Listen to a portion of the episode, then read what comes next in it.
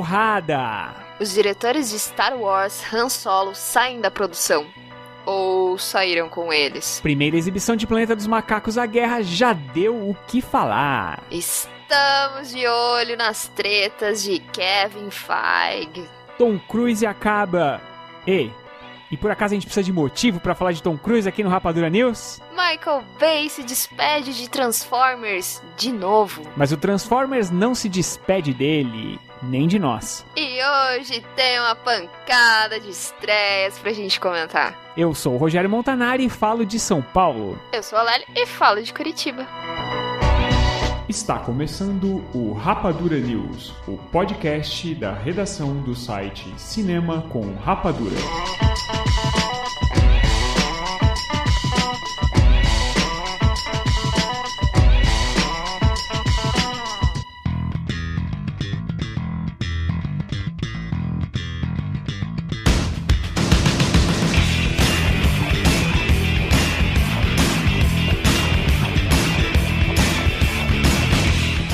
Rapadura News está no ar, o podcast que traz em primeira mão para você ouvinte muita informação sobre o maravilhoso, incrível, fantástico e inacreditável mundo do cinema. Então, vem com a gente descobrir as notícias, as estreias de hoje. Eu vou te falar que ó, tem muita treta, gente, muita treta. Hoje é porrada. Vamos lá.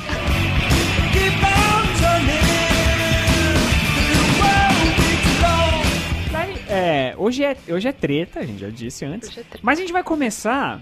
É, bom, primeiro eu quero falar outra coisa. Como a gente tem muita notícia hoje, a gente fez aquela separação por blocos, né? Que, que foi tão legal que a gente fez lá atrás, que tinha o Harry Potter, que era tudo ligado. E quem fez, na verdade, foi a Lélia. A verdade é essa, a gente sempre tem que dizer a verdade aqui. E eu gostei muito dos títulos que ela deu pras coisas, né? Então, olha só, o bloco 1 é Corra que o Tom Cruise e os macacos vêm aí. Gostei disso. Ótimo, nome de filme.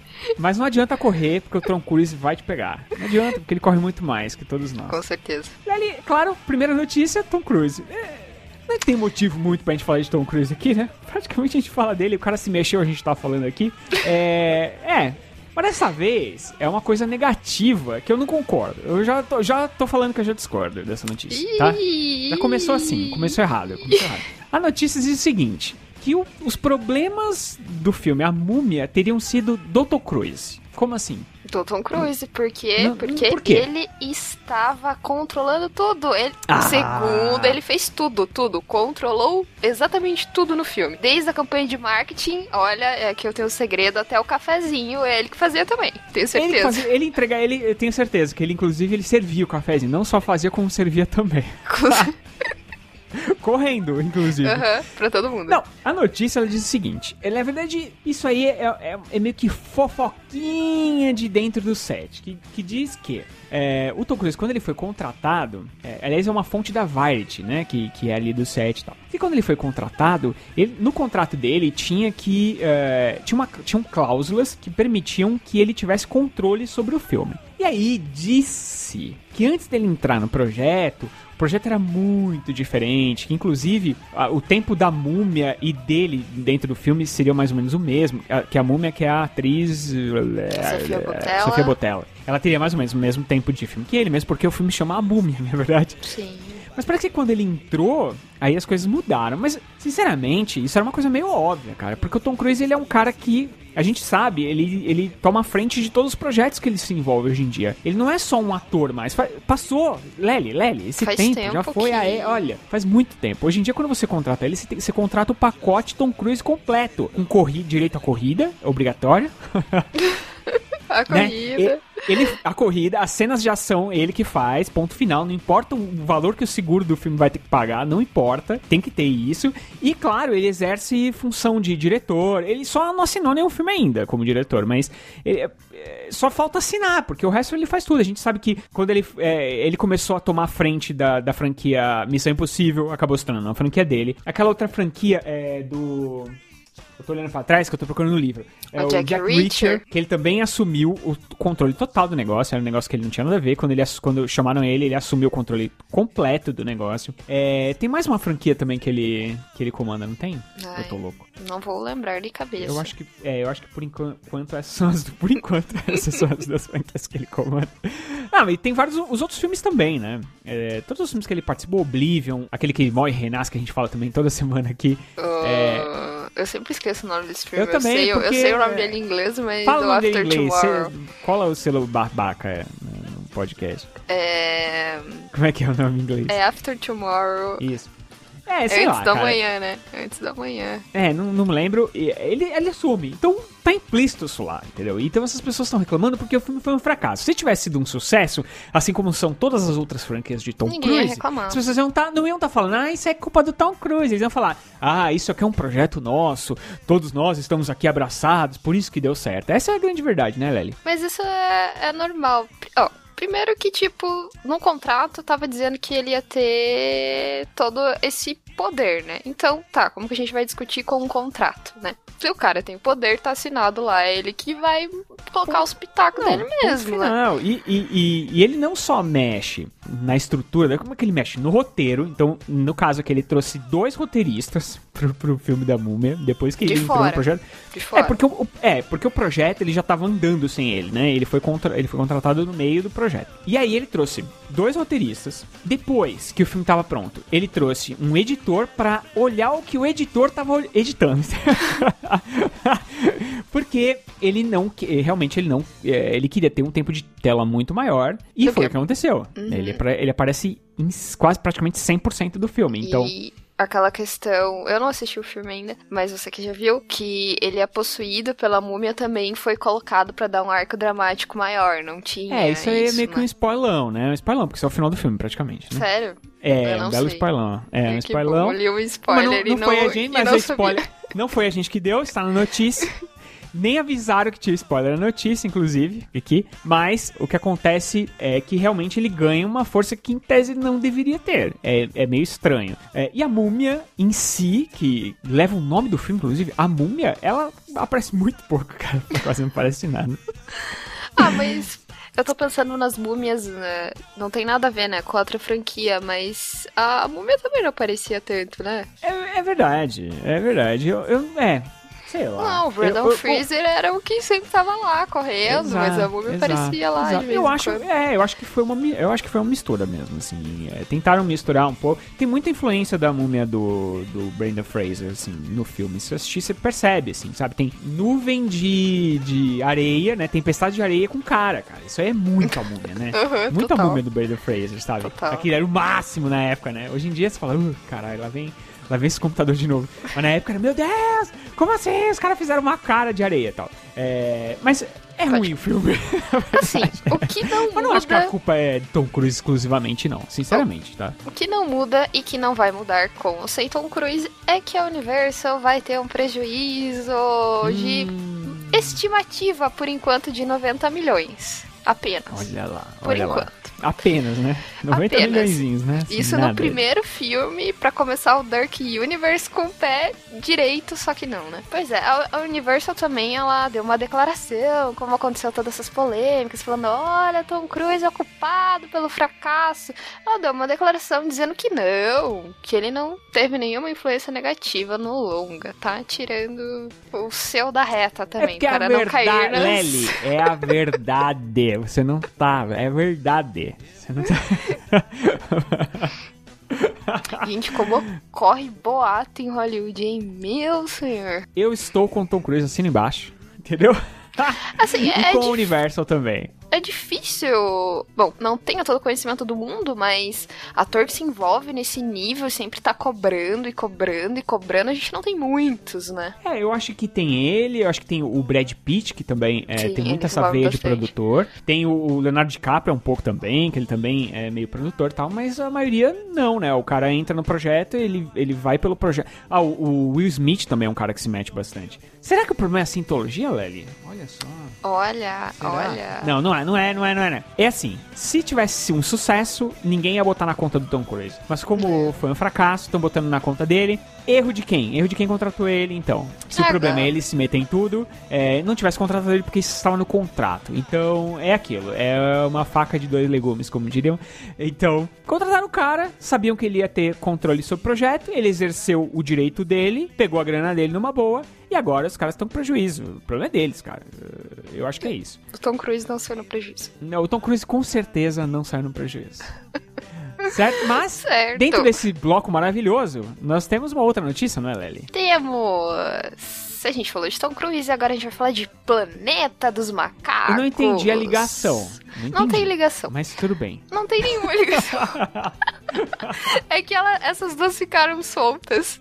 Então. E elas E aí, tinham que vai, compor um vai- bloco. É isso, como elas ficaram soltas, a gente joga elas do começo. É isso aí, vamos lá. Bom, você, querido ouvinte, que tá esperando pra ver o novo Planeta dos Macacos, A Guerra, pode ficar animado, porque as primeiras recepções do filme foram positivas. A Fox realizou aquelas exibições testes para um público e foi muito espertinha porque ela permitiu que todo mundo que assistiu comentasse no Twitter. Olha. Esperta, né, gente? Mas deve ser, Esperta. assim, deve ser aquele comentário mini, né? Não, Tipo, não, teve não uns podia- comentários não podia grandes. Eu Podia até fazer uma resenha? Não, não é uma resenha, é 140 caracteres, mas Ah, tá. Mas só É- podia fazer um. É isso. Essa é a Mas- autorização. Foi maior do que. Lembra da Mulher Maravilha, que só teve um caramba? Caramba, caramba. Até Não, hoje. é não maior, esqueço. é maior. Eu vou ler aqui pra vocês alguns comentários. Acabei de ter o prazer de assistir Planeta dos Macacos à Guerra. Jesus, cara! Comece a se hidratar agora, vocês precisam. Uou. Ele dá um, um uou no final. É, é o caramba do futuro. É o caramba do futuro. Esse aqui deu. Ele falou dois tweets. Um antes de entrar na sessão e um quando ele tava saindo. Quando ele estava entrando, ele falou: Bem, acho que eu vou poder falar sobre isso. Volto dentro de 140 minutos. Daí ele voltou e falou. Meu Deus, é realmente muito bom. E o Scott Mantz, olha o que o Scott Mantz falou. É oficial. Planeta dos Macacos da Guerra é incrível. Profundo, obscuro, épico. A origem mais o confronto mais a guerra é igual a uma das melhores trilogias do cinema. Ó, palmas pra Ó. todo mundo. Palmas. Eu, eu fui numa conferência da Fox, que teve, pra imprensa e tal, press conference. E é, assisti alguns minutos do filme, ele tava inacabado ainda. Até era muito legal porque você conseguia ver as cenas é, sendo construídas ainda. Então, tinha algumas cenas que não tinham os macacos, eram os, os atores ainda com aquelas roupas e tal. É, é bem legal pra você ver o. o- eu, eu tive esse prazer de fazer isso com o Logan também. E foi muito legal ver o filme pronto depois e falar: caramba, muito daquilo que a gente tá vendo ali não era real. Deve ser muito divertido ver isso É, mesmo. é muito, é muito legal. Mas lá tinha realmente muita coisa inacabada. Mas as cenas que a gente viu lá eram incríveis, Lé. É- é- ele aparenta realmente ser um filme, assim, muito. É muito sério. Ele, não, ele é um filme do verão, da época, né? Sair no verão. Mas, e- e, cara, ele é um filme muito sério. Ele é um filme que se leva realmente muito a sério. E ele tem um, ele tem um impacto, assim. Ele tem uma força que eu tô muito ansioso pra ver esse filme. Pra mim, ele talvez ele seja um dos melhores filmes do ano. Porque é do ano, né? Um dos melhores filmes do verão, quem sabe do ano também. Porque o que a gente viu lá, assim, tem, tem muita coisa de o- os macacos. é, é, até então, o que a gente viu? Os macacos contra os humanos. Nessas cenas que a gente pôde ver, a gente percebe que tem macacos do outro lado também, sabe? Então, quer dizer, é, a guerra vai se tornar realmente. É uma guerra mesmo, sabe? Vai, é, você, você vai ter humanos de um, do lado dos macacos, você vai ter macacos dos humanos. E ele também tem um impacto muito forte nessa parte do sentimento mesmo, do sentimental, porque tem uma menininha que ela vai estar andando com os macacos, eles vão ter encontrado ela. É animal, é animal. Eu, eu realmente eh, falar muito sobre isso ca- pode estragar a experiência das pessoas, então é bom a gente não, não falar muito aqui. Eu devo ter visto uns 20 minutos de cena e foi assim, Não. fantástico. Fantástico de verdade. Foi bastante. É, espero não ter aquele. Não, não aquele negócio ter. do Alien, né? Porque né, era, era o meu filme do verão, né? E no fim acabou ficando pra guerra. Mas eu acho que aqui é difícil de errar, porque eles vêm muito bem. E agora, com as pessoas falando já bem da- das sessões, assim, pro, pra imprensa, então exibições. já é demais. Só que Sim. o filme foi. Aqui no Brasil, o que, que aconteceu com ele? Ele foi adiado. Putz, lá foi vida, adiado. Putz, a previsão lá vida. era estrear no dia 13 de julho, daqui menos de um mês, né? Uhum. Só que agora ele vai pra 3 de agosto. Que tristeza. Olha, um mês Que praticamente, tristeza, quase. que tristeza, Muito que triste. Muito triste. Mas a gente sabe que para ter mais histórias de Planeta dos Macacos, se você quer ver mais macacos, o produtor Peter Chernin falou que tudo depende dos deuses da bilheteria. Achei bem, bem legal essa frase dele.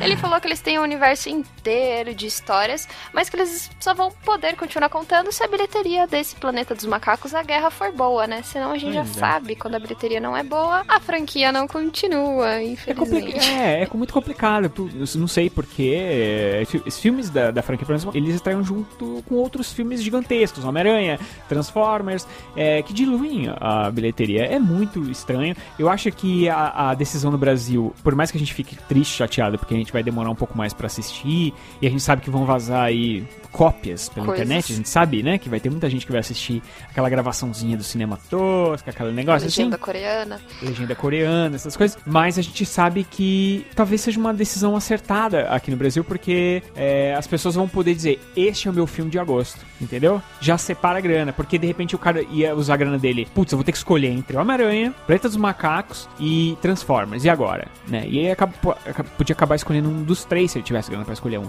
Agora não, ele tem. Ele pode escolher assistir em agosto. Quem sabe não foi uma decisão acertada do, da Fox do Brasil. E com certeza vem filme bom por aí, Len. Vem filme bom por aí. Eu já tô espero, avisando estamos, antes. Estamos esse aí, aguardando. eu sei que eu errei com o Ali, eu sei que eu errei com a Muga. mas esse aqui, esse aqui me parece que é porrada, tiro porrada de bomba, hein, Lely? Tiro porrada de bomba. Concordo. Vamos finalmente para o próximo bloco? Vamos. Lely, vamos para o bloco número 2. Esse bloco lindo, maravilhoso, que se chama As Tretas de Kevin Feige. Lindo, né? Só treta.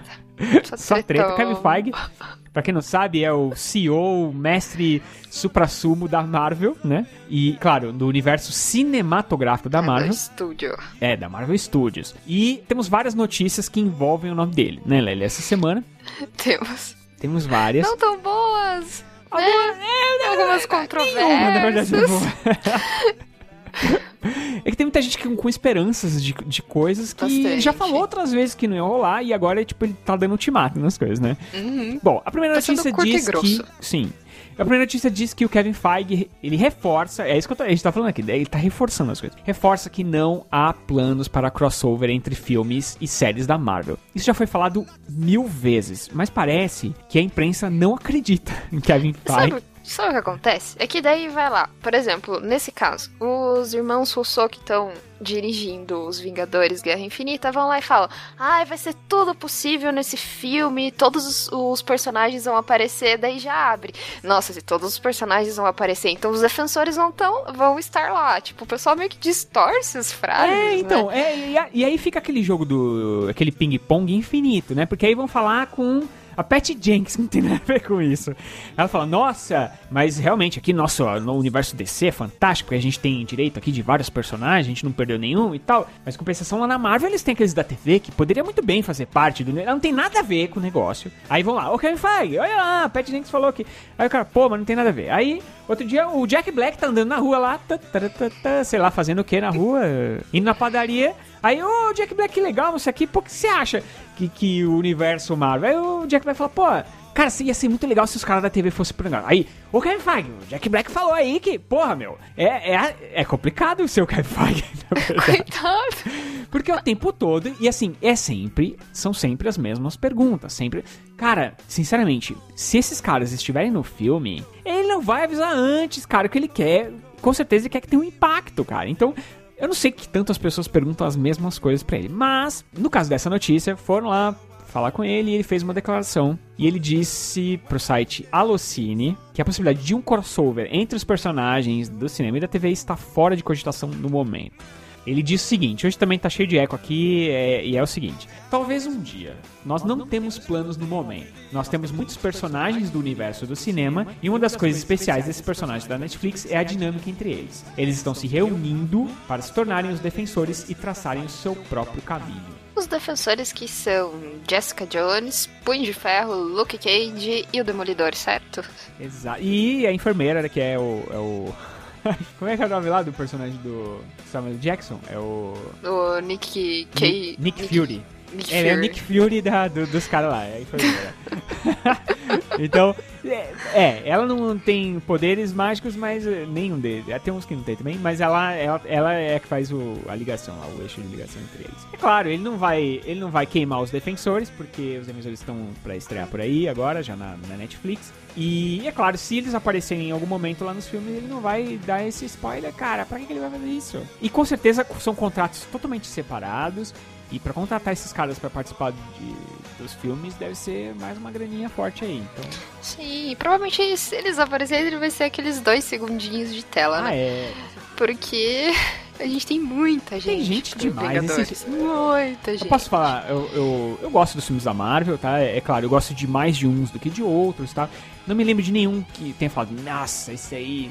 Puta, esse aí não, não me vai. Tem uns que eu gosto bem menos, com certeza. Mas eu tô com medo desse Vingadores, cara. Porque eu acho que é muita gente, cara. E é difícil fazer funcionar muita gente na tela, assim.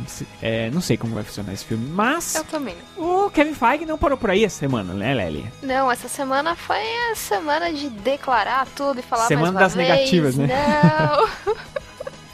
Bom, não é só sobre os defensores que o Kevin Feige falou. Ele falou também sobre o Quarteto Fantástico. Bom, vocês já devem estar cansados de saber, né, gente? Em 2015 a gente teve aquele reboot maravilhoso, realizado pela Fox. Maravilhoso, né? Maravilhoso, olha. Que, enfim, é considerado por muitos o pior filme de super-herói dos últimos tempos, né? Fracasso de bilheteria, briga entre ator, diretor. Foi, olha, foi triste. Mas com isso, os fãs eles começaram a se manifestar nas redes sociais, falando: Marvel, por favor, adquire os direitos do Quarteto Fantástico e colocam eles no universo cinematográfico da Marvel, por favor. Que nem aconteceu com o, o Demolidor, já aconteceu isso, né? Ele era da Fox, agora ele passou pra Marvel Studios. Ou eles estavam também falando: faça um acordo parecido com o Homem-Aranha da Sony, que é tudo meio a meio lá. Mas o Kevin Feige falou: não, gente. Ele falou bem assim. Nós não temos planos para o Quarteto Fantástico agora, sem mais discussões sobre isso. Foi, tipo, curto e grosso. Mas aí eu acho que é, é um pouco diferente do, do, do pessoal da TV lá e tal, que é um, um plano Sim. estratégico da Marvel, de não mexer com os caras do- dos filmes, com os caras da série. É claro que em algum momento lá na frente pode acabar acontecendo e tal.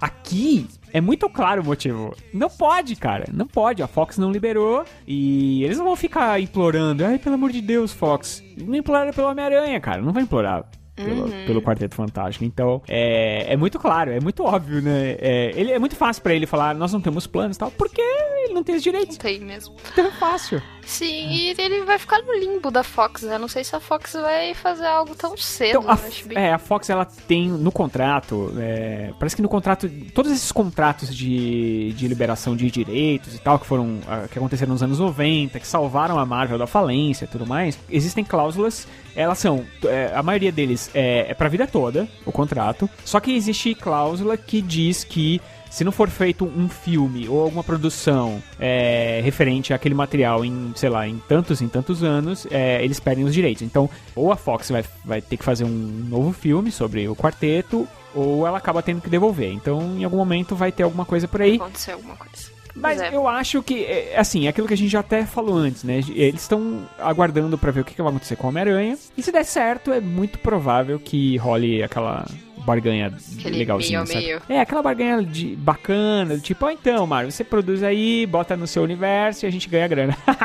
muito bom Sim, isso, é muito bom isso. Assim, o diretor do Doutor Estranho, Scott Derrickson, ele falou que gostaria muito de ter o Quarteto Fantástico, principalmente por causa do Doutor Estranho, e até o James Gunn falou que adoraria adaptar o vilão Aniquilador também. Então, tipo, É. se um dia for, a gente já tem pessoas que querem trabalhar, né? A, a, a Marvel e a Marvel, que é a Disney, né? Eles não precisam implorar. Então, eles já têm personagem pra caramba, eles já estão bem pra caramba com isso. É, os filmes de herói da, da Marvel não estão caindo, pelo contrário, os bilheterias vão cada vez subindo mais. Uhum. Então eles não estão muito preocupados com isso, sabe? É, o Homem-Aranha é, tipo, considerado por muita gente o maior super-herói de todos os tempos. Então faz sentido, fez sentido essa, essa barganha que rolou entre eles. E, e mas em nenhum momento a Marvel fala, ah, pelo amor de Deus, preciso do Homem-Aranha. É uma coisa negociada e tal. E se der certo, é bem possível que aconteça isso com a Fox também. Vamos, vamos esperar, aguardar. vamos ver o que acontece. Se a Sony ganhar muito, muito, muito dinheiro com esse Homem-Aranha, porque muito do dinheiro vai pra Sony, aí, minha filha, ah, aí vai ser um tal dos direitos voltando, todo mundo, vai, você vai que beleza. Mas o Kevin Feige não continuou quieto. Não. Não, não. ele não, é não, não, tá bom, chega, chega. Não. Essa semana já não. dei muita entrevista, não. Não, ele foi lá e foi falar sobre Venom. Venom, a gente já tá falando aqui, ó, faz algumas semanas. É, Venom, Venom, Tom Hardy. É, Tom Hardy. É, Ótimo. Ele vai começar, em Tom Hardy, ai meu Deus, tão maravilhoso. Ai, eu, eu, tenho, eu tenho meninas junto comigo. Ah! Bom, o Kevin Feige confirmou uma coisa que já tinha, na verdade, sido dita lá quando o primeiro, a primeira notícia sobre esse filme saiu, que era aquela notícia maluca com a data. Lembra que só tinha data? Uhum. Ele Venom. vai estrear vai lá sair. em 5 de outubro de 2018, é o filme do Venom. Ó, parabéns, não se sabia nada. A única coisa que se sabia, além disso tudo, é que aquele filme não faria parte do projeto Marvel Homem-Aranha, esse, essa, essa barganha claro, que tá rolando né? entre os... É, ele era um filme totalmente... Apesar dele ser um, um vilão do, do, do Homem-Aranha, ele não ia ter nada a ver com esse processo. Bom, eles foram lá no Kevin Feige de novo. Ah, Kevin Feige, então. Nananana. Né, né, né, ele pegou e falou: Não. de novo. É o cara, semana das negativas. Ele falou: Ó esse filme do Venom não tem absolutamente nada a ver com o universo do Homem-Aranha da Marvel Studios, porque é, é, é, o acordo entre eles lá e tal. Então, esse filme do Venom se passaria em outro universo. Então, ele chegou lá, fez essa, essa confirmação tal, todo mundo ficou beleza. E aí, o que aconteceu, Lely? Tudo certo, né? Tudo Porém, certíssimo, né? Todo mundo, Porém, ah, não, tudo bem, essa notícia a gente até sabia, né? Aconteceu algo muito engraçado. Muito, muito. A ex-presidente da Sony, a Amy Amy Pascal, ela tá produzindo o Homem-Aranha de volta lá junto com Kevin Feige. Então eles estavam juntinhos, um do lado do outro. Isso, bem bonitinhos, em uma bem entrevista. Não, então, mas essa a outra, a entrevista que ele deu, que ele falou que não era, é uma outra entrevista é uma outra. que ele deu por um site, por escrito lá, não sei lá como é que foi. Exatamente. Aí, outro dia ele tava lá de bobeira, sentado junto do lado dela, porque eles estão promovendo, o Homem-Aranha tá pra estrear, né? Uhum. Então eles estão promovendo, e aí o que aconteceu? Perguntaram pra Amy Pascal sobre o Venom. E ela disse o seguinte, gente. Esses filmes todos pertencem ao mundo que estamos criando para Peter Parker. Eles estão em lugares diferentes, mas eles ainda estarão no mesmo mundo. E eles estarão todos conectados um com o outro. Falando isso sobre Venom também, do isso. lado do Kevin Feige. Ele faz uma cara que tá muito feliz, assim, sabe? Gente, a cara dele é impagável.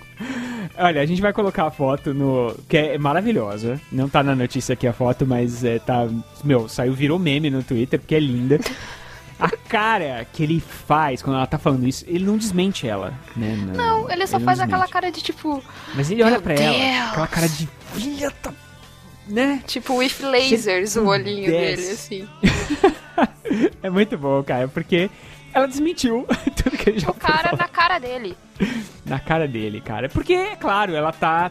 Ela quer promover. É, é papel dela, né? Ela quer promover a Sony. Ela quer promover o estúdio dela. Sim. Então é óbvio que ela quer surfar nessa onda. Ela tá vendo uh, toda a comoção que o Homem-Aranha tá gerando, né? Agora nessa pré-estreia. E é claro que ela quer colocar o. Todo mundo. Não só o Venom. todo no mesmo. Claro, né? A Gata Negra, a Sabre de Prata também. Tudo, não, se ela puder, ela fala que tudo, tudo, tudo faz parte. É, é óbvio, né? E ele. Peraí, calma aí, filha. A gente não tá botando dinheiro nisso aí, não, entendeu?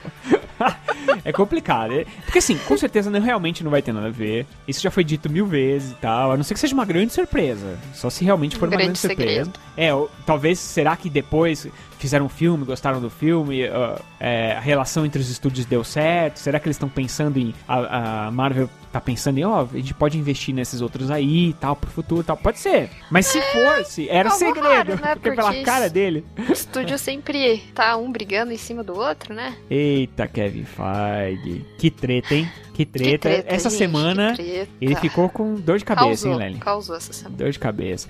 Chega de Kevin Feige, vamos deixar ele descansar um pouco? Chega, coitado. Deixa, deixa ele dar uma descansada e vamos para o nosso próximo bloco.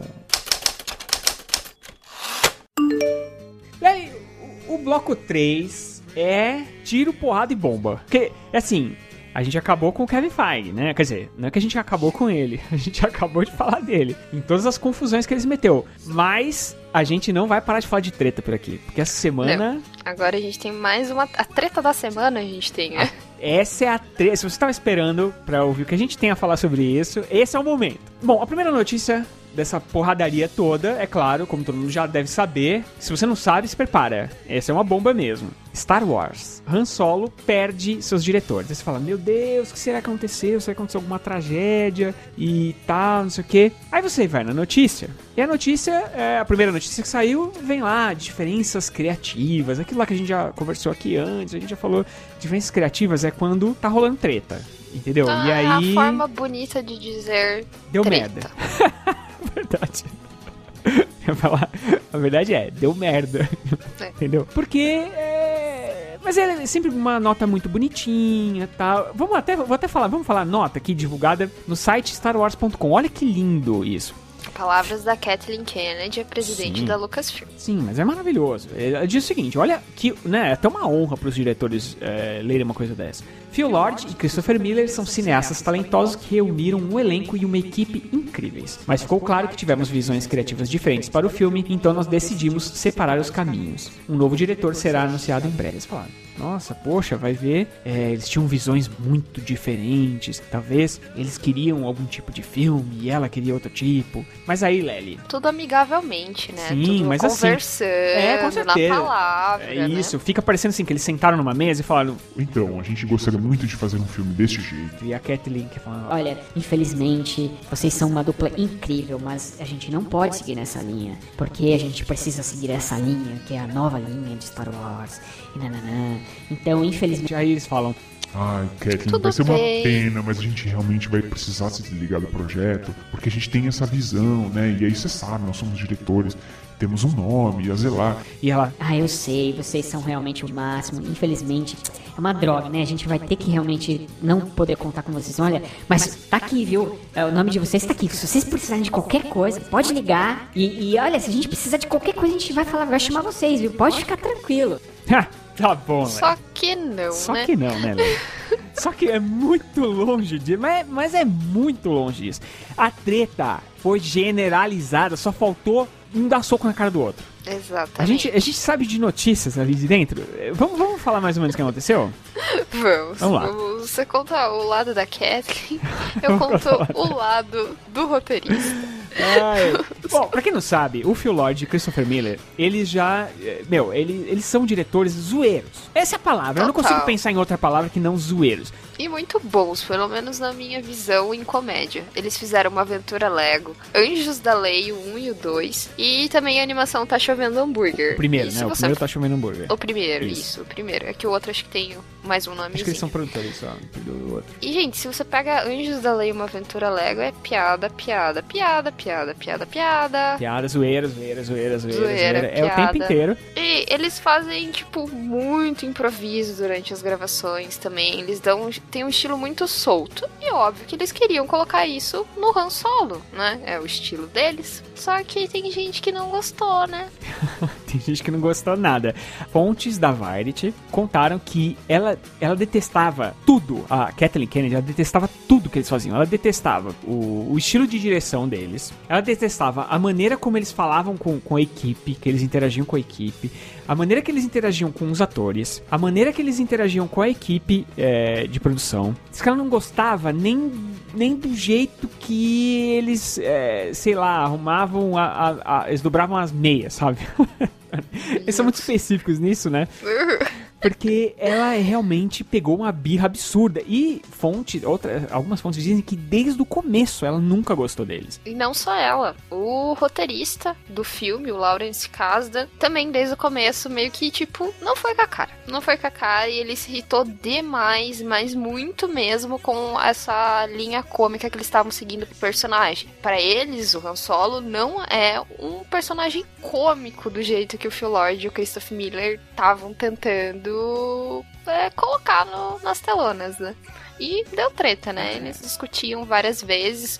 O Lawrence Kasdan, ele é, vamos dizer, bem certinho, assim, gosta que todos os atores sigam exatamente o que tá no roteiro. E eles não. O Christopher Lord e o Phil Lord o Christopher Miller, já trocando todos os nomes aqui, é, eles chegavam lá na linha do improviso, falavam pros atores, não, segue o que você achar melhor. E o cara, não, mas peraí, não é para você seguir o que, eles estão falando, não. Você tem que seguir que tá no roteiro. Por que, que existe roteiro? É, e o Lawrence Kasdan, ele é um cara assim muito tradicional. Ele escreveu o roteiro de O Império Contra-Ataca. É um- ele, ele escreveu também o roteiro do episódio 7, né? Da força. Então, é um cara muito assim tal, e de repente ele vê esses dois malucos. Eu fico imaginando o nível de piadinhas Batman, Lego Batman, sabe, no filme do Han Solo.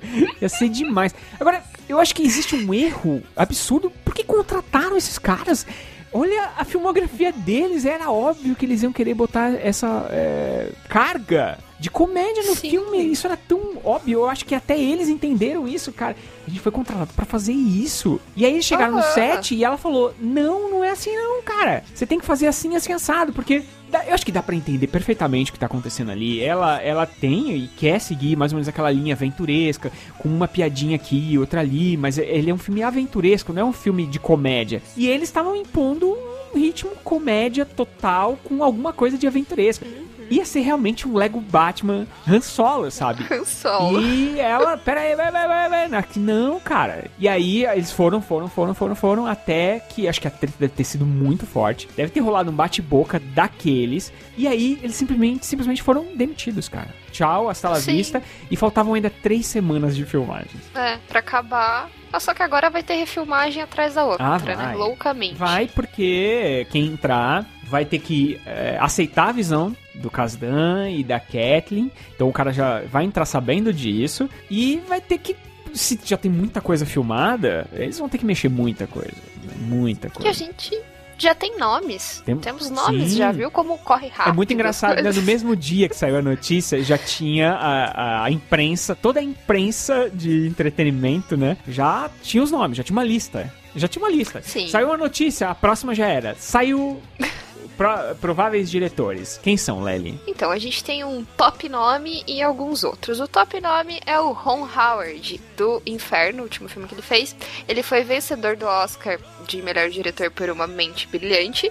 E é o topo da lista, assim, tá no topo. É, ele, é, só antes de você falar o próximo, é, é um bom diretor e é, ele tem uma característica, talvez ele seja, no- esteja no topo desse, porque ele é um cara que consegue, apesar de ter um nome, já ganhou Oscar e tal, ele é um cara que consegue ser mandado, digamos assim.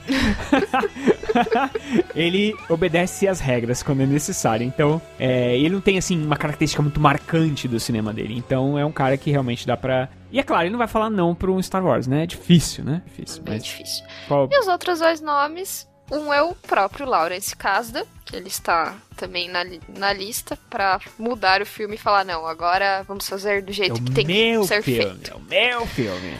E o outro é o Joe Johnston, diretor de Jumanji, Capitão América, as Crônicas de Nárnia, agora o próximo Crônicas de Nárnia pra 2019, ele também vai dirigir, que é, é um diretor que tem uma veia aventura comédia, né? Lely, Lely. A gente, a gente até falou sobre ele na, na, Já, na- no podcast. bastante. Ele, cara, ele é o pau mandado número um de Hollywood, entendeu? Pode ver que os nomes, eles são muito... Deu com esses nomes, é assim, a gente vai montando quebra-cabeças, né? Porque um falou, o outro falou, você vai pegando numa revista aqui, você vai pegando num site ali, taranana, o que vai soltando. Os atores, até por contrato, acho que nem podem falar nada, né?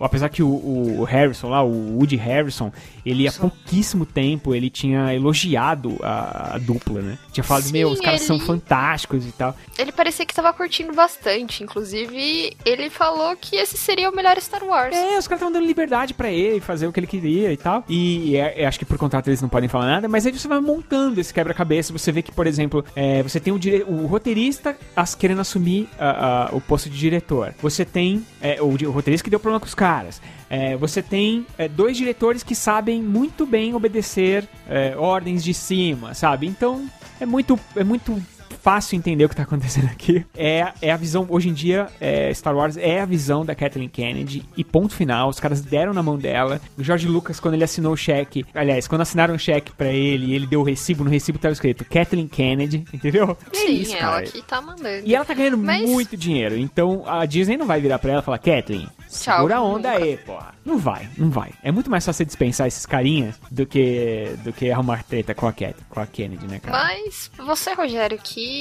é super inteirado no mundo de Star Wars, você, você acha que o. Se tivesse um possível filme com o Phil Lord e o Christopher Miller, seria bom? a gente não sabia que tava rolando, né? Até então a gente imaginava que eles estavam, é, apesar de é, o filme ter uma veia cômica, imaginava-se que eles tenham- estavam conseguindo trabalhar com ela, então ia ser aquele filminho ali. O Star Wars, convenhamos, eu, eu sou muito fã da saga, tem, sei lá, nove filmes, não lembro quantos filmes tem agora, é, e todos eles seguem ali mais ou menos uma cartilha, e eu achava que ia seguir aquela cartilha. Agora, sabendo o que que tava acontecendo, sinceramente, eu tenho muito mais vontade de ver esse filme do, do Lord e do Miller do que o filme que vai sair. Juro. Juro, de verdade. Porque ia ser insano, cara. O Lego Diferente. Batman é insano. É maravilhoso. Nossa, o Lego Batman é Eu incrível. queria muito ver um filme Star Wars assim. Muito, muito, muito. A gente não vai ver nunca, pelo jeito. Mas é isso, cara. É, eu- se você tá me perguntando qual dos dois lados da briga eu fico, Lord Miller. Exatamente. Fácil. Lord Miller. Agora, ela não errou, né? Não tem filme ruim Ela de tá Star Wars, seguindo, né? assim, tirando aqueles três que ela não tinha nada a ver. Então, é difícil, cara. Ninguém vai mexer com ela agora. E você? Você tá com eles ou com ela? Olha, é, eu tô com eles. eu queria muito ver. Eu, eu acho que ia ser muito legal se tivesse essa veia cômica. Ia dar, tipo, ah, algo. acrescentar algo novo à franquia, mesmo que é um spin-off, sabe? Não sei, a gente nunca vai saber, né? Mas eu fico do lado do Lord Miller também.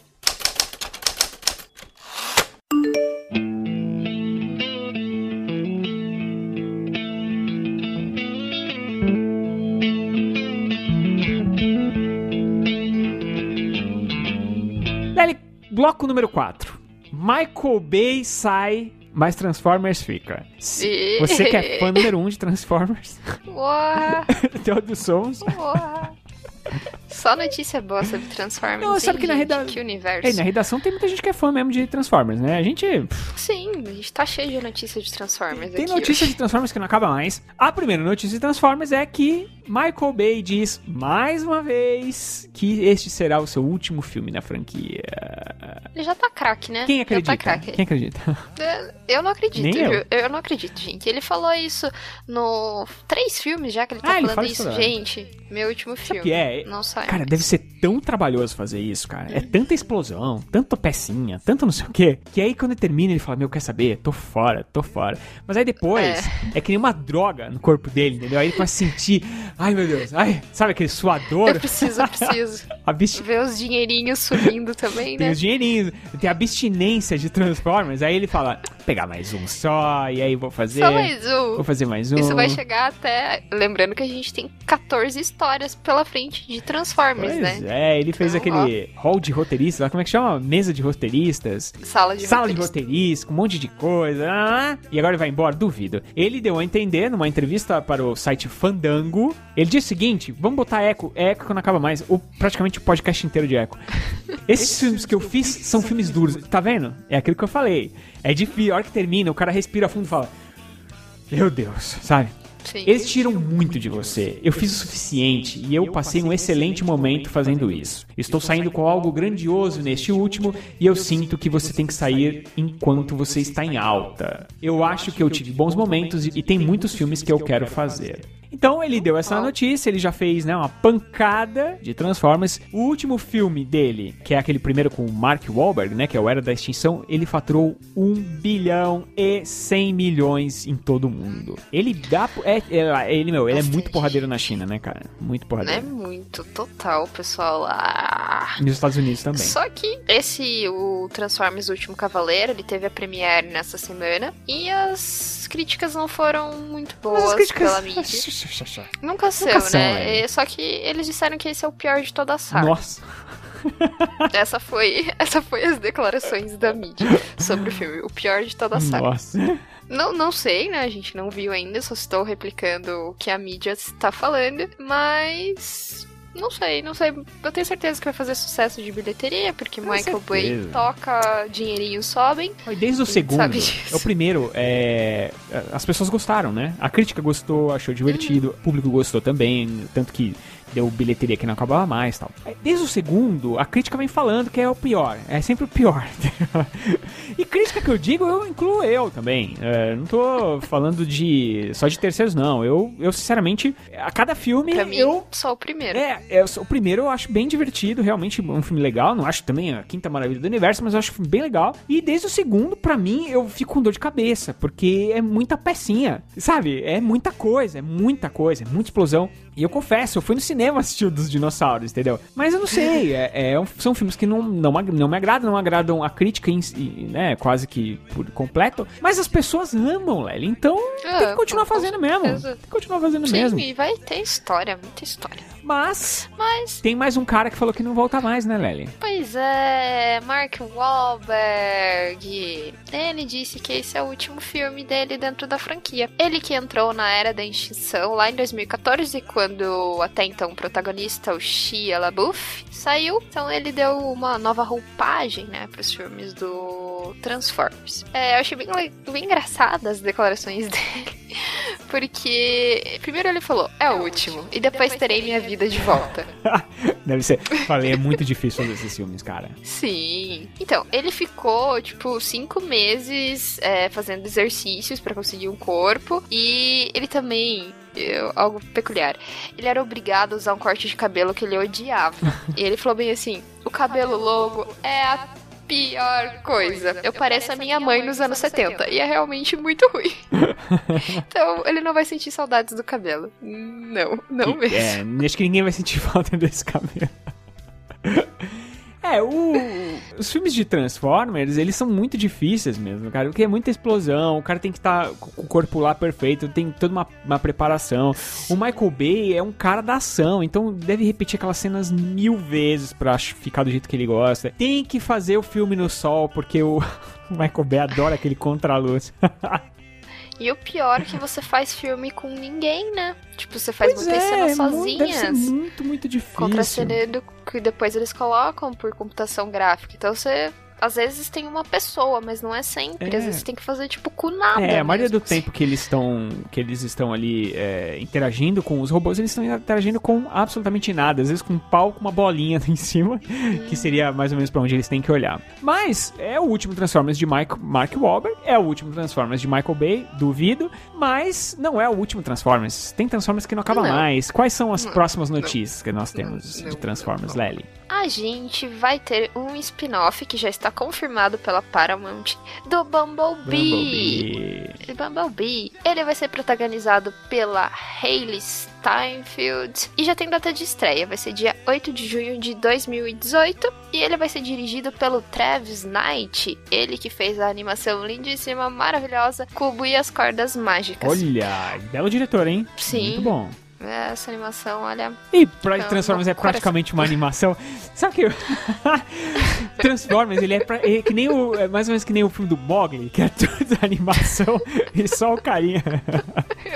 é de E verdade. Transformers é isso. Então, ó, escolheram um diretor ó, perfeito pro, pro pro filme do Bumblebee. Sim. A gente não tem muito detalhe ainda sobre a trama. A gente sabe que vai se passar é, nos anos 80, 20 anos antes do Bumblebee se encontrar com o Sam, que é o personagem do Shia LaBeouf lá no primeiro Transformers. A gente vai contar meio que a origem dele e tal, né? É o que a gente imagina. É aquele filme que não precisava, né? Na verdade, porque Mas Você já tem meio que a origem do personagem ali, né?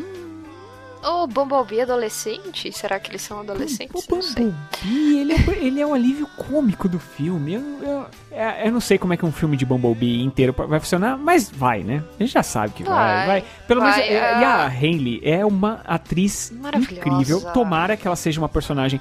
Isso talvez tenha a ver com essa história maravilhosa e fantástica de mulheres fortes no cinema. Finalmente não teremos uma mocinha linda, maravilhosa em perigo, será? Não. Em Transformers? Não, porque ela vai. Bom, segundo que as notícias, ela vai ser uma protagonista durona que trabalha numa oficina mecânica. Fantástico. Bom, ah, até Então- aí a, a, a- Como é o nome da atriz lá do primeiro Transformers? Esqueci o nome dela agora. A Megan A Fox. Megan Fox também é. Também era.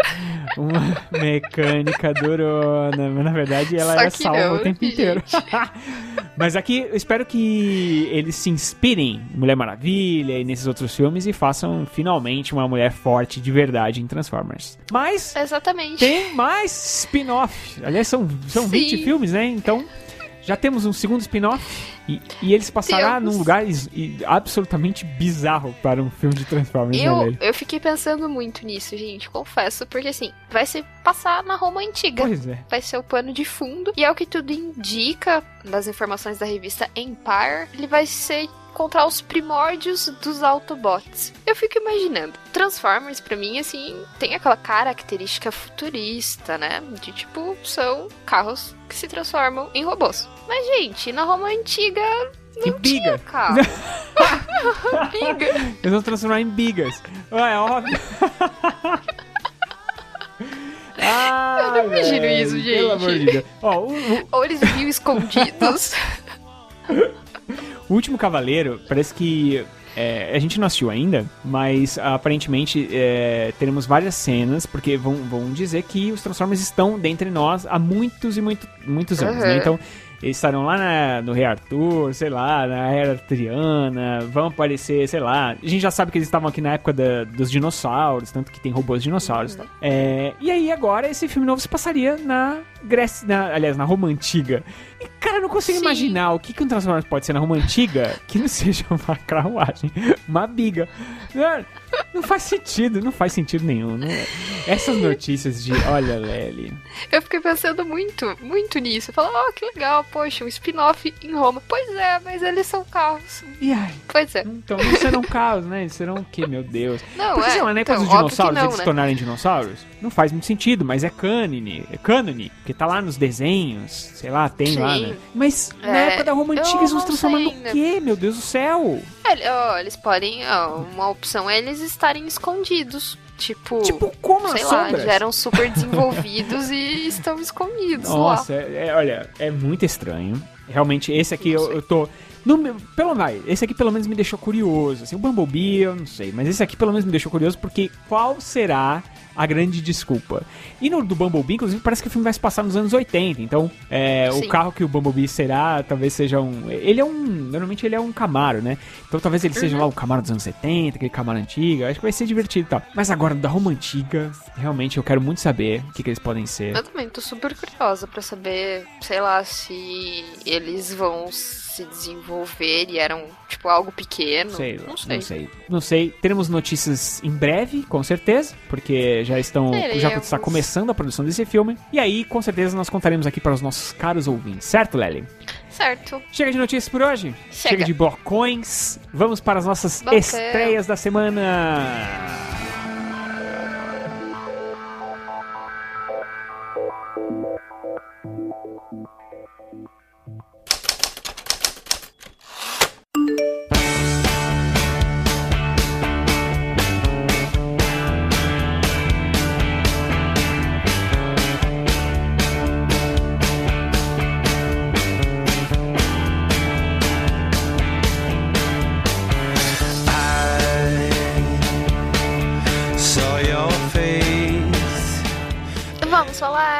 das queridas estreias. Aqui você fica informado sobre tudo que tá passando no cinema. E Rogério, como de costume, vai falar pra gente a primeira estreia. O primeiro filme de hoje é o Apple, o filme. Não, Google, o filme. Não. Não. É. Que é uma mais empresa grande assim que, que faz esses. Samsung, o filme, não. É, sei lá. É. Yahoo, o filme. Facebook, o tá na- filme. Não, esse já existe. Facebook o filme. Eles pegaram, misturaram tudo isso e criaram um filme que chama O Círculo, Lely. Olha só que legal. O círculo, ou a bolha.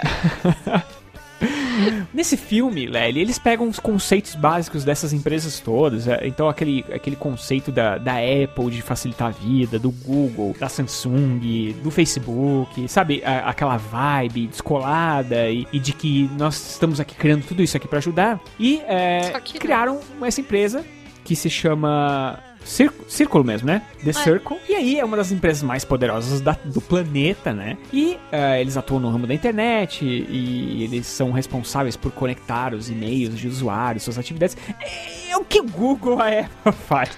É real, Mas é, eles é real. podem usar o nome. Só que eles né? não podem, é claro que eles não vão usar o nome. E ah, uma, funcion- uma, uma garota lá, ela é contratada, é uma recém-contratada dessa empresa, e ela fica. É, é uma person é a personagem da Emma Watson, inclusive. E ela fica daquele jeito, né? Nossa, a, abobada com tudo aquilo, porque quando ela vai trabalhar lá e ela vê que aquele ambiente é maravilhoso, né? Aquela coisa da- do trabalho livre e tal, não sei o quê. Só que ela começa a perceber que tem alguma coisa errada ali no meio, né? E o dono da empresa ali, a mistura de Mark Zuckerberg com, com o cara da Apple lá. O Larry é? Page. Com Larry o Page com- Larry Page é do o Google cara da Apple é o o Steve Jobs. Steve Jobs, é uma misturada, é o Tom Hanks, né? E ela percebe que será que isso tudo aqui realmente é feito para o bem dos usuários ou será que é feito para o bem do dono da empresa? Então ela começa É, nunca saberemos, né? e ela tem o John Boyega, né, do lado de Star Wars, que ele está aqui no filme, ele é um funcionário e pelo jeito ele tá no meio do caminho ali. Ele já trabalha lá faz um tempo e, e sei lá, é- é, não sei, não vi o filme ainda. A premissa é muito legal, os trailers são muito bons, estão aqui na postagem do podcast, é só você entrar lá e assistir aos, aos- ao trailer, né, que a gente tá postando por aqui, tem alguns já na internet, e parece uma premissa muito boa. Agora, não sabemos ainda se é muito legal, mas já pela premissa vale mais piada, certo, Lely? Sim. Temos Vale. muitos filmes essa semana. Qual é o nosso segundo filme da semana, Lely? A gente tem Ao Cair da Noite. Terror, terror, terror.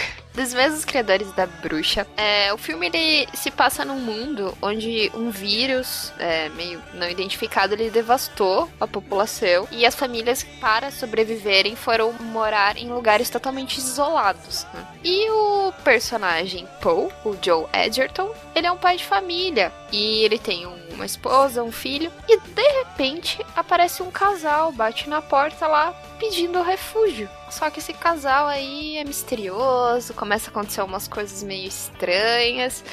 E começa aquela paranoia, será que é por causa desse casal? O que será que tá acontecendo? Então, esse é o filme. É, foi bem engraçado, porque quando eu fui assistir o rastro, passou o trailer desse filme, óbvio, eu fiquei olhando pra baixo pra não ver. Porque eu tava com medo. né? Eu tinha visto alguns cartazes. A Lely tem medo é, até dos trailers, até dos trailers, Lely. Sim, eu não assisto, eu não assisto. Eu, eu olhei pra baixo. Daí na semana passada eu estava de plantão na redação quando apareceu uma notícia sobre esse filme. Eu tive que ver o trailer. pois é, gente.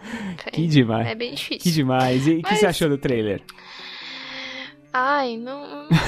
Ah, dá Ficou medo. com medo. É porque tem, tem uns bichos, tem um, um lobo, vai aparecer até aquela cabra do mal lá, e tem umas pessoas deformadas. Nossa então, não sei muito bem. O, eu vi algumas críticas dizendo que o filme é bom, mas eu não. É, não ele tá vi, fazendo- Não sei. Tá fazendo um burburinho fora.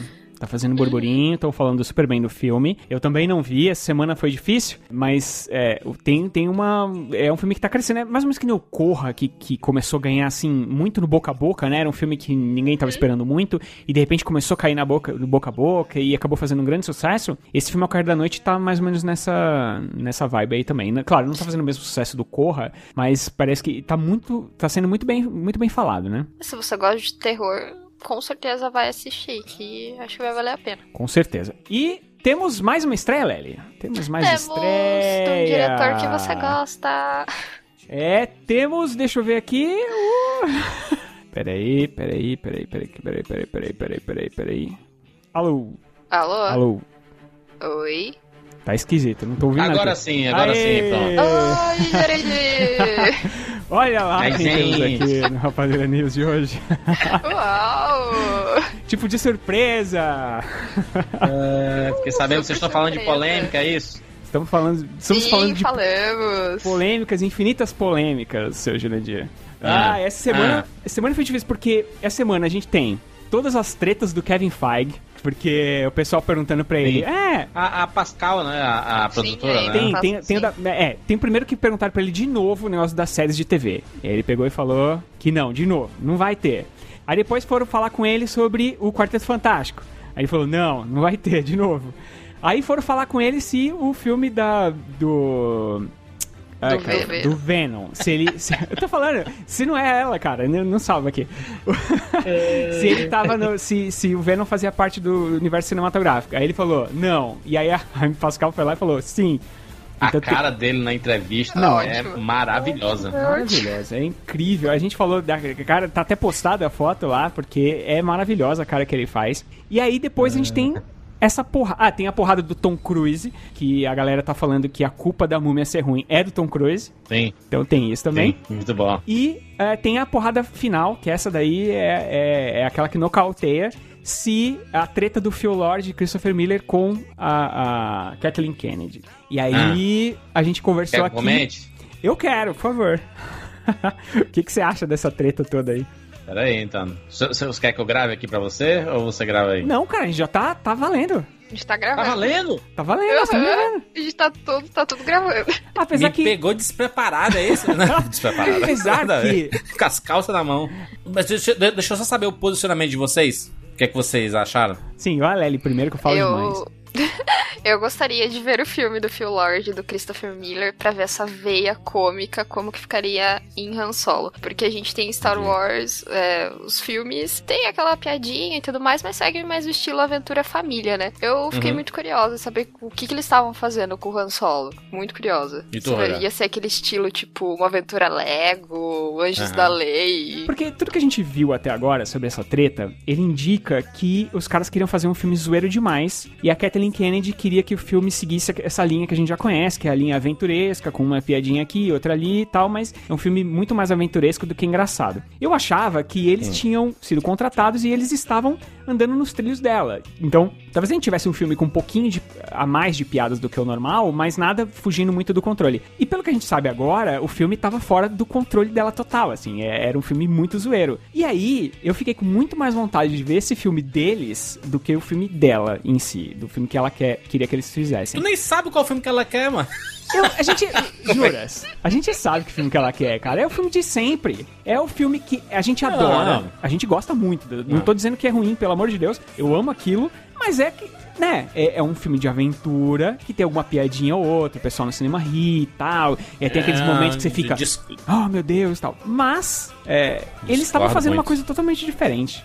Totalmente diferente. A gente não sabe, né? A gente não sabe. Primeiro, primeiro que a gente. A, a notícia que saiu é que eles se afastaram da produção. E aí, minutos depois, disseram: não, não, gente. Eles foram, foram foram afastados. Afastados a licença saúde, né? É, mas eles foram, foram demitidos. E eu, eu acredito que é, as tretas já vêm de alguns meses. Isso vem acontecendo. É, talvez de, de reunião de pauta. Pra mim, Kathleen Kennedy é intocável. Ninguém mexe com ela. E se não concordar com ela, tem que sair fora mesmo. Porque nada de Star Wars. na- Nada, nada seria do, de cultura pop aqui e tudo mais se não fosse a Kathleen Kennedy. Ela, ela sabe o que tá fazendo e ela sempre deu liberdade pros produtores fazerem o que quiserem. Mas tem que. Porra, ela comanda a maior franquia da história do cinema. Ela não pode deixar dois diretores de comédia chegar e dar uma zoada na, na maior franquia do mundo. E não pode, não pode ser assim. Até o Rogue One, ele já foge um tom de Star Wars, se você pensar. Ele já é um pouco diferente da cronologia principal, porque tem muitas mortes, sabe? É um, é, ele, tem, ele tem um final agridoce, assim, sabe? Porque a, prota- a protagonista perece, né? Então a gente não. é, é, já foge um pouco. Inclusive, o Garrett Edwards, ele brigou com a Sim. produção. Tanto que eles tiveram que refilmar, porque ele não- aquela cena do Darth Vader no final não tinha, não. É, e não, e, e ela, ela treta com todos. Porque o do episódio 8 agora, o do, do- do- dos Jedi lá, é, ela também tá tretando com o cara. O cara já deu entrevista aí que tá difícil Mas, pra ele. Rogério, Rogério, se coloca no lugar. Você é a maior produtor do cinema. Você, olha, olha o lugar do Kevin Feige, como é difícil. Você manter a Coitado. ordem né, em 15 filmes. Como é que você mantém a ordem em 15 Não, filmes? É difícil, claro que é. Aí você deixa dois diretores que tem três filmes na carreira, tudo de comédia, de, de diversão assim, PG-13 pra, pra turma zoar no cinema. E aí eles vão pegar um dos maiores ícones da história do cinema, que é Han Solo, e vão fazer do jeito que eles querem o negócio. Não podem fazer isso. Senão você foge, porque é um prequel, cara. Ou seja, tem que respeitar o, o, o, que- o, que, já, que, tá, o que tá no cinema. Eles não podem fazer do jeito deles. Só que a gente também não sabe, né? Só que, É, cara, mas, Catherine mas é que Kennedy- tudo, tudo leva a Ah. crer, né? Tudo leva a crer porque é, saíram notícias que ela, dete- ela detestou os caras desde o primeiro minuto que ela viu eles. Porque ela não É. concordava. Mas e... é isso. Mas por que Se ela contrataram? não gostou dos caras. É isso que eu ia falar. Se ela não gostou dos caras de- desde o começo, porque continuou, sabe? Poxa, quantos meses estão filmando aí meio que jogado fora porque. Acho que ela tolerou. não Foi. Kathleen Kennedy é superior a nós, Lely. Ela é Ah, superior. com certeza. Óbvio. É, a gente, a gente ela, ela tolerou assim, ó, essa essa escolha é boa, então, gente, vamos pra essa linha, vamos. Mas aí os caras devem ter, o quê, mostrado Han Solo nu, sei lá, Não, fazendo piada é- com bunda e... A Lely Não, até acho tava falando, parece que ela. bastante piada. É, parece que elas liberam. Eles liberaram pra, pro pessoal improvisar né, nos roteiros. Porque É, o. o- o- é. Conta, fala Não você dá. também, Lely, sobre o Kasdan lá, a treta que deu com o Kasdan. Então, com o Lawrence, com o roteirista, eu esqueci É, o Lawrence o, Kasdan. o resto do nome dele. É Kasdan. Lawrence Kasdan. Ele, ele tinha feito o roteiro e sempre falava pro, pra todos os atores seguirem o roteiro. E o Phil Lord e o Christopher Miller chegar, chegaram lá e falavam, não, improvisem, façam como vocês quiserem. Era um brigando com o Como, outro, um gente? falando, não. Gente, como você vai fazer isso com Star Wars, gente? Um negócio que existe um legado a ser respeitado no cinema, que tudo depende de, de fazer sentido o roteiro. Vai colo- colocar pra você improvisar as linhas. Qualquer, gente, qualquer palavra fora do contexto em Star Wars cria-se um canon em cima. Ai, gente, então foi por isso que nasceu aquela mitologia de Tararel, tararel. Gente, é, é complicado você fazer isso. Não, é, é- eu, concordo que é complicado, assim, mas. Sim. Não é um filme Mas de zoeira de verão, não, gente. Mas- pelo amor de Deus. Mas sabe o que eu fico pensando, Juras? Que a gente a- assiste o mesmo filme. Não, só, não tô falando só de Star Wars, não. Tô falando do geral. A gente, sei lá, 80% do que a gente assiste é praticamente sempre o mesmo filme. E as pessoas ah, gostam disso porque o ser humano é assim. O ser humano não gosta muito de mudança. Eu vejo isso nas crianças, né? Sempre tem o exemplo das crianças, mas elas veem o Peppa que é sempre igual.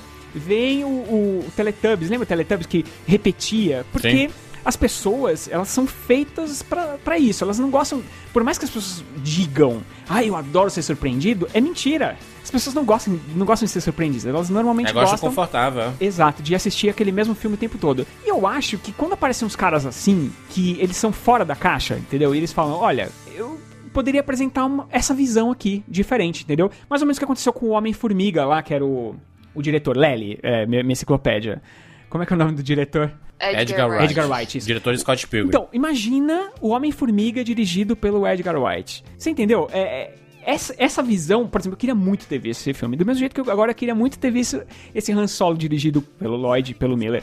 Mas o que você tá falando tá certo. De repente, bota uma eu frase errada queria, aí. eu, e- eu, eu, queria o, o Guilherme Del Toro no, no Hobbit, por Pô, exemplo. ia ser fantástico. Eu também queria. Fanta- Então, Queria, tá mas, foi- mas acontece, sabe? São, são coisas que eh, a, a gente não sabe o que, o que, que acontece nos bastidores. O, o que a gente sabe é, esses caras eram diretores de Flash. E aí saíram pra fazer Han Solo. E agora já vão voltar E pra agora Flash. vão voltar.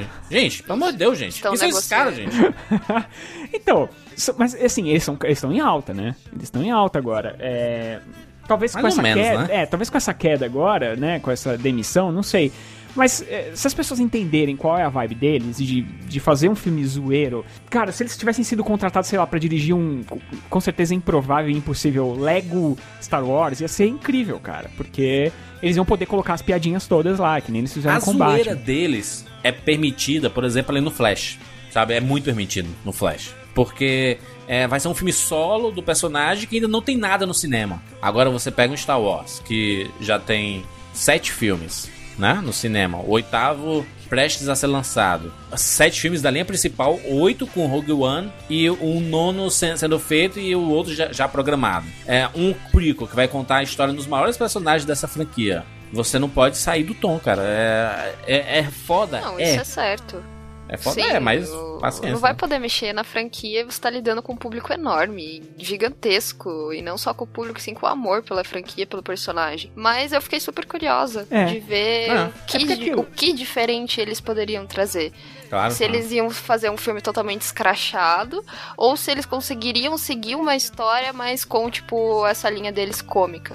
Mas ah, olha só, exi. Lely, existe tanta rivalidade entre a Disney e a Warner que é capaz da Warner dar tudo pra esses caras agora pra eles fazerem um puta filme no Flash, É. sabe? Porque se eles não derem, o mercado meio que se fecha pra eles, porque mexeu com mexeu, mexeu com a Disney, com o Kathleen Kennedy Já ali, era.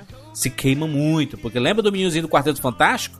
O Josh Trank, Pois né? é, o aí. cara que é. Uhum. que ele ia dirigir Rogue One, é Rogue One? Não, não, ele ia dirigir Não. Rogue One, né? Rogue One. Não, não era o Rogue One que ele, que ele ia dirigir. Era? Não, ele, ele ia dirigir um, um- Era um outro que não tinha, não tinha título ainda. Isso, isso, que, que Tanto que poderia o ser o do projeto. Boba Fett, alguma É. coisa do tipo, assim, sabe? Ah, e aí, ele. Cadê ele? Cadê ele? Onde é que tá o Trank? É, ele se Sumiu. queimou forte.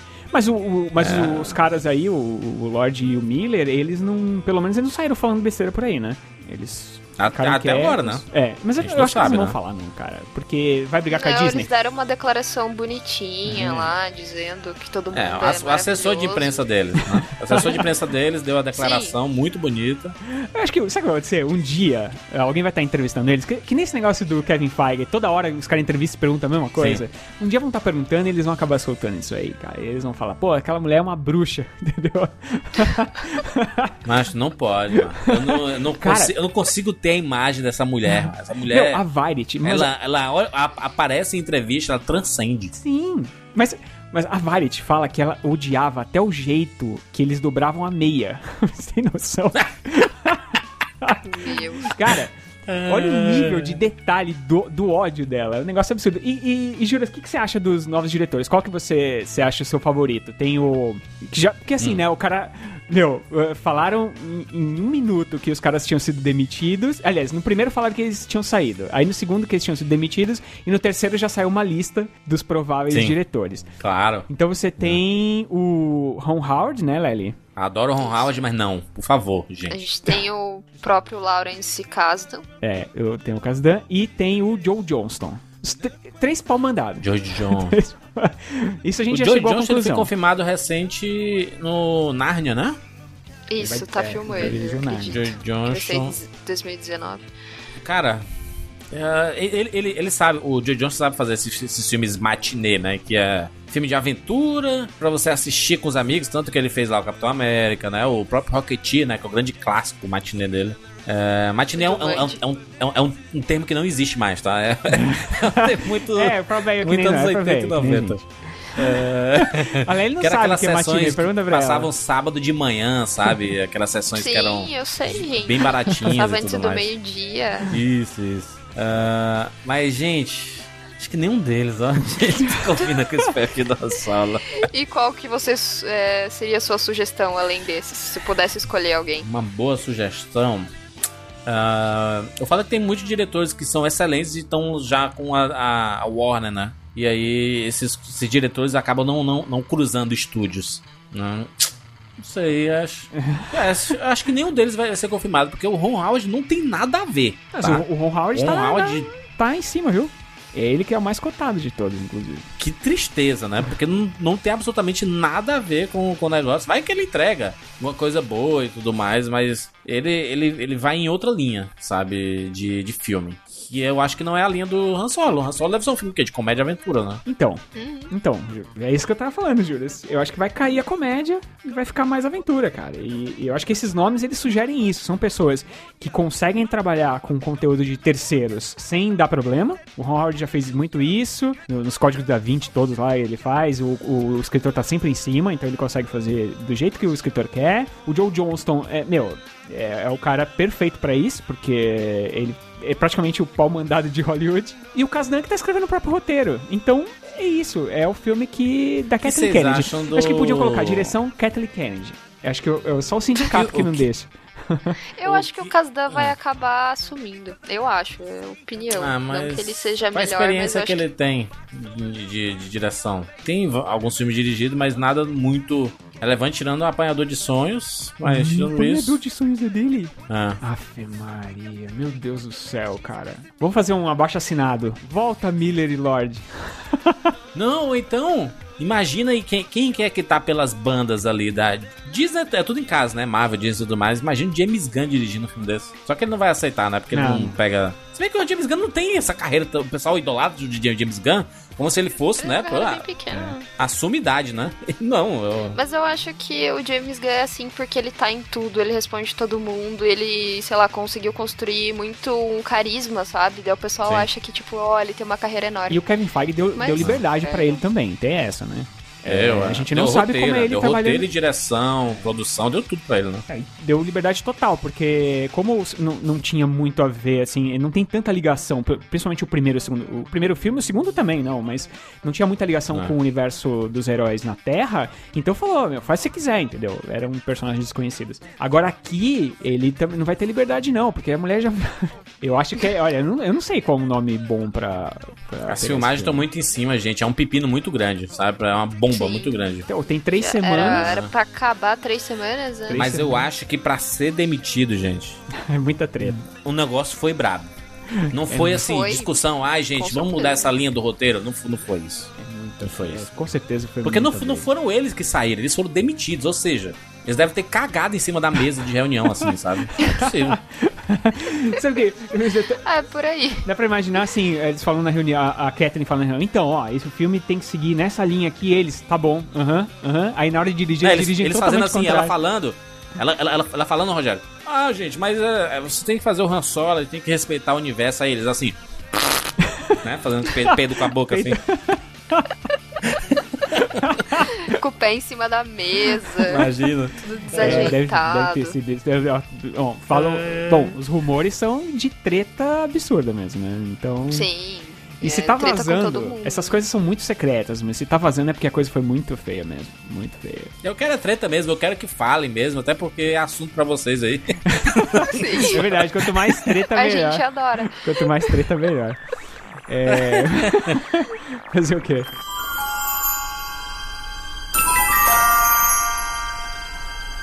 E Lely,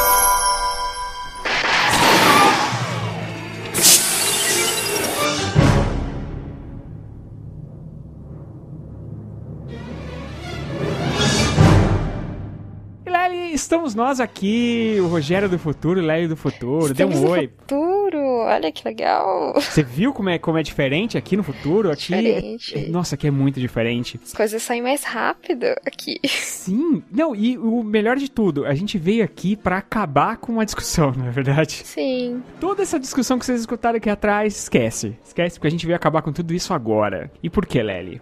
Porque foi confirmado que quem, quem, quem, quem? Ron Howard vai assumir a direção de Star Wars Han Solo. Para desespero absoluto de seu Jurandir Filho? Sim. é, Jandir, perdeu. Eu te avisei. Eu te avisei, eu avisei. Hoje era do passado e ele avisou. Ele falou, cara, esse cara tá em número um. É bem provável que seja ele. E no fim, o que aconteceu? Foi ele. Mas eu Exatamente. acredito que foi ele porque o Lawrence Kasdan estava quase lá. Só que tem uma lei no sindicato dos diretores dos Estados Unidos que não permite que outro membro da equipe assuma a direção do filme a não ser em breves emergências. Emergência, exatamente. E aí ele não pôde assumir. Então, pelo jeito, devia ser ele mesmo, né? Viu? Mas aí, então, ó, eu e a Leia estavam certos. Fazer o quê, não é verdade? É, mas aqui no futuro a gente já tem até um comunicado da Kathleen Kennedy. Olha que legal, ela fez um comunicado bem bonito pra receber o Ron Howard, né? A Lely vai ler este comentário maravilhoso da Kathleen Kennedy aqui pra vocês. Vai, Lely. Na Lucasfilm, acreditamos que o maior objetivo de cada filme é encantar-se, levando adiante o espírito da saga que George Lucas começou há 40 anos. Com isso em mente, estamos entusiasmados em anunciar que Ron Howard assumirá a direção do filme, ainda sem título de Han Solo. Nós temos um roteiro maravilhoso, um elenco e equipe incríveis e o compromisso absoluto de fazer um ótimo filme. Pois é. É isso aí. Kathleen Kennedy do bem, né? Sim. Mas agora começa a bronca, porque ele vai ter que assumir o filme e ainda não se sabe se ele vai assumir as gravações feitas pelo Lord e pelo Miller ou se ele dará início, né, a novas gravações. Ainda não se sabe se ele o que ele fará. Eu imagino que ele não vai regravar muita coisa não. Eu acho que eles vão manter lá porque o custo, Lely, é altíssimo. alto, né? O custo já é altíssimo. Uma mudança dessa ainda ocasiona mais custos ainda. E já tava no fim, né? Sim, é, faltavam só três semanas. Mas é isso, a gente precisa ir porque o carro já está é, com o seu. nosso, a nossa máquina do tempo já está com combustível. Precisamos ir, porque senão a gente pode acabar mudando aqui alguma conjectura do tempo. E aí, pronto, a gente pode destruir o universo, Lely. É muito perigoso Sim, a gente aqui. pode acabar em outras notícias aqui que ainda não saíram, a gente não pode contar. Exato, se, comuni- se comunicar com essas pessoas do passado só nos dá problema, Lely. Vamos embora. Sim, vamos embora. entrar no carro e vamos embora. Tchau, pessoal. Tchau!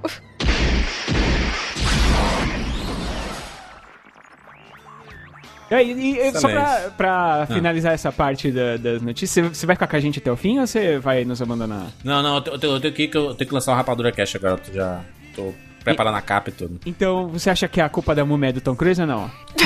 Culpa da múmia? A culpa é da múmia? Não, a gente tem dois culpados aí. O, o Alex Kurtzman, que é um lixo de diretor. É, você sempre quer que inventaram de dar esse filme pra, pra ele, dirigir. É que esse filme tem um problema grande de direção. é, mas, cara, o Tom Cruise tem uma grande participação nisso. E não, e não, e não porque ele esteja ruim no filme, sabe? Mas ele foi, parece que ele foi mal escalado. Porque o Tom Cruise não sabe fazer comédia. Não sei porque é que Não. inventaram de, de- dele fazer comédia. Ele faz comédia quando tem alguém engraçado perto dele. Tipo, Cuba Gooding Jr. no Jerry Maguire, sabe? Fazia o Tom Cruise ser engraçado. Porque bem- ele fazia o contraponto. Mas bem de leve, né? É, eu não vi o filme ainda, então não sei como se é. Esse filme, ele, ele fica muito piadista, né? E realmente não funciona. Não, e ele não é engraçado. O Tom Cruise não é engraçado, gente. Ele. E, e mais, né? Essa parada do- dele filmar com o Russell Crowe. Eles, eles filmaram uma cena no filme inteiro. O resto é tudo truque de, de filmagem. Eles não fizeram nada Capaz. juntos, assim. Eles, eles- têm treta? Eu não sabia. Tem treta os Não, dois? porque não, não, não conseguiram é, colocar a agenda pra, pra ambos estarem juntos filmando. Legal. Mas, mas é, eu, eu acho que o problema de escalação dele, que a gente tá até falando aqui, o problema de escalação dele é no quesito dele mandar mesmo, porque quando você contrata ele, tá lá no contrato. Cláusulas que dizem que ele tem controle sobre o filme. É, quiseram chamar ele por causa do nome dele, e aí na hora que ele vai se meter, aí as pessoas reclamam que ele se mete demais. Só que aquilo que também tava falando pra Lely, se o filme desse super certo, ninguém ia falar que a culpa era do Tom Cruise. Ia falar, todo mundo Claro. ia falar, ah, nossa, é porque que foi um trabalho em grupo, nana. Como o filme deu errado, agora botam nas costas dele, assim. Isso eu acho meio injusto, entendeu? Porque tem vários filmes aí, ele se mete em filmes há muito tempo, ele dominou a franquia Missão Impossível, ele criou a franquia do. do- eu sempre olho pra trás pra ver o nome do Jack Reacher, que eu nunca lembro. E dão certo os filmes. Agora, quando dá errado a culpa é dele, eu acho, acho meio injusto isso daí. É, mas ah, os, os filmes do Tom Cruise não, não, vem, não vem funcionando há um tempo, assim, de bilheteria, né? E eu, eu entendo, porque é um, é um cara que tem uma grana muito. é, sempre pagam 20, 25 milhões pra ele por filme. O envolvimento dele é muito grande. É um cara que compra as franquias, sabe? Se ele diz assim, cara, vamos, vamos nessa, ele veste camisa. Você vê todas as entrevistas dele pra todos os filmes, é sempre do mesmo jeito, sabe? É empolgado, feliz por estar fazendo ali aquela coisa toda. Que não funcionou nesse. Eu acho que se tivesse um outro ator nesse filme, iria chamar talvez menos atenção, porque, enfim, o nome Tom Cruise chama, né, atenção. É, mas talvez até funcionasse, porque a responsabilidade do protagonismo fosse pra outro lugar. Talvez pra múmia, né? Já que o filme é a múmia, o protagonista poderia ser, né? A múmia mesmo, né? Sim. É, eu, não- a culpa nunca é do Tom Cruise. Essa é a verdade. aqui, aqui, velho, fã, Cruise, aqui é, aqui é Tom Cruise Team, meu amigo. É, Não, vai- também gosto pra caramba. Eu gosto pra caramba dele e, e eu acho, acho um- ele tem um.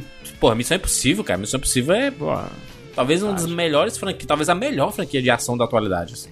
eu, Nos acho, últimos 15 anos aí, né? eu acho demais. Eu, eu acho assim, é, é muito difícil ver um filme ruim de Tom Cruise. Essa é a real, assim. Por isso que eu, que eu gosto. A gente fica brincando. Tirando eu Jack Reacher, né? Mas o Jack Reacher eu, eu nem acho Rock tão of ruim, Ages. cara. Eu não acho tão ruim.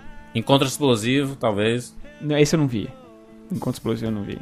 Guerra dos Mundos. Explosivo Guerra dos é Mundos eu gosto. O explosivo dele com, com a. com a. Ca- Cameron Diaz. Lembra? Cameron Diaz. Aquela Isso, comédia. É, eu não vi esse ah, filme. Nossa, esse, esse eu não esse não é muito bom. Não tem filme ruim, então. Eu lembro, agora eu lembrei dele. Você viu que eu, eu quando eu sei que o filme é ruim, eu não assisto. E aí eu não fico na cabeça que não tem filme ruim do Tom Cruise. Essa é a verdade. Só tomei porrada Eu com a quero a Top. Gun. Eu quero a Top Gun. Ó, Top Gun é... E Top Gun 2, hein? Porra, empolgadaço. eita, o nome, nome do filme vai ser Top Gun Maverick. Que é o- exatamente o codinome dele, né? Pois é. Que pariu, imagina. Ma- imagina ele, um majozão. Majozão Maverick. E aí ele tá assim, ensinando e tudo mais. E aí hoje em dia, em tempos de drones, não sei o que, nada disso funciona. Aí ele tem que pilotar os Pois caça. Mas E ele- tudo certo, Ele, cara, ele fez isso em Missão Impossível 3. O 3 É, era isso, lembra que ele era instrutor? E aí matam a, a aluna dele e aí ele vai lá e assume a porrada. E aliás, é o meu Missão Impossível favorito, é o 3. Então, cara, você imagina se eu não tô na expectativa desse filme aí. Vai ser fantástico. Não, não, o, o 3, 4, Logo 5 chega. são maravilhosos. É, eu- é, é que o 3 tá no coração. Que tem o, o Philip Evans. Seymour, Hoffman, que destrói naquele filme. Eu acho ele um dos melhores vilões, assim. Apesar de não falar quase nada, eu acho ele foda. Mas os outros todos são muito bons mesmo. Tirando o 2, né? O 2 é fraquinho. Mas o resto eu gosto pra caramba. É. Então é Primeiro, isso. primeira obra de arte, né, mano?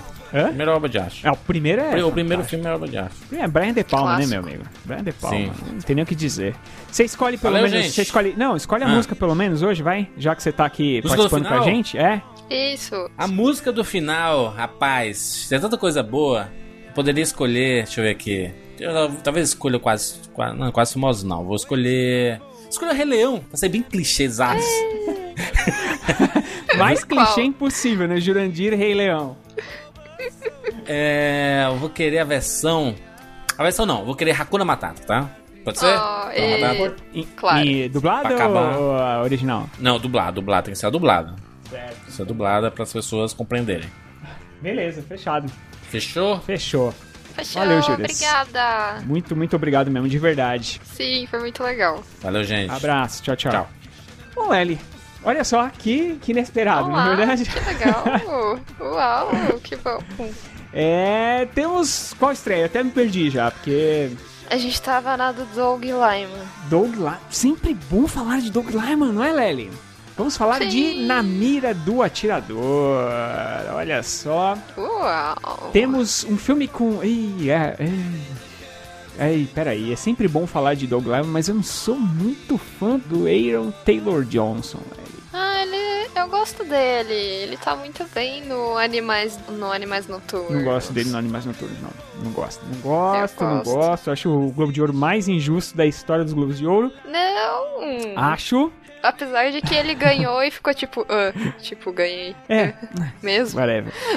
É, aqui nesse filme, é, a premissa é muito interessante. Apesar de não ser uma coisa assim que nunca foi vista, é inédita. Eu já vi isso em algum lugar, não me lembro agora qual filme, mas eu lembro de ter visto alguma coisa do gênero. Que são dois soldados num campo de. Ah, lembrei. É no Guerra ao Terror. Tem uma cena de Guerra ao Terror que tá lá o Jeremy Renner lá abaixadinho e eles têm que ficar esperando pra ver se o cara morreu ou não. Eles até atiram, eles acham que mataram o cara, mas como eles não têm certeza, eles não podem levantar. E eles ficam ali horas, horas Até. e horas e horas.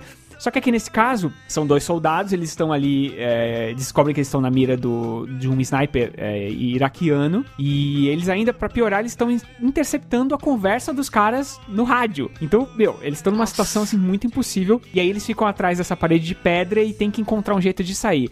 Então, é aquele tipo de filme que é muito legal, que eu gosto, é um estilo que eu gosto muito, que é aquele estilo assim, olha, você tá na situação X, saia disso. Gosto pra caramba. Eles estão presos ali atrás de uma mureta. Se sair, toma tiro. Se chamar, o cara sabe e pode destruir o que tiver vindo, coisa do gênero. Então os caras estão muito, muito presos. Eles estão por eles mesmos. E é o seguinte: Nossa. então é um filme que chama bastante atenção. O trailer é bem legal. É, está no post aqui do podcast também. Mas temos mais estreias é, dessa semana. Temos um ouvinte que me mandou aqui no, no Twitter. Vamos ver aqui qual é o nome. Se não me engano, é o Zé Neto. É o Zé. É o Zé Neto. que falou Zé Neto, estreia. ele, ele falou, poxa, a semana passada tiveram, tivemos duas estreias nacionais que vocês não, não falaram, que foi Meu Tio é uma peça? Não, esqueci agora.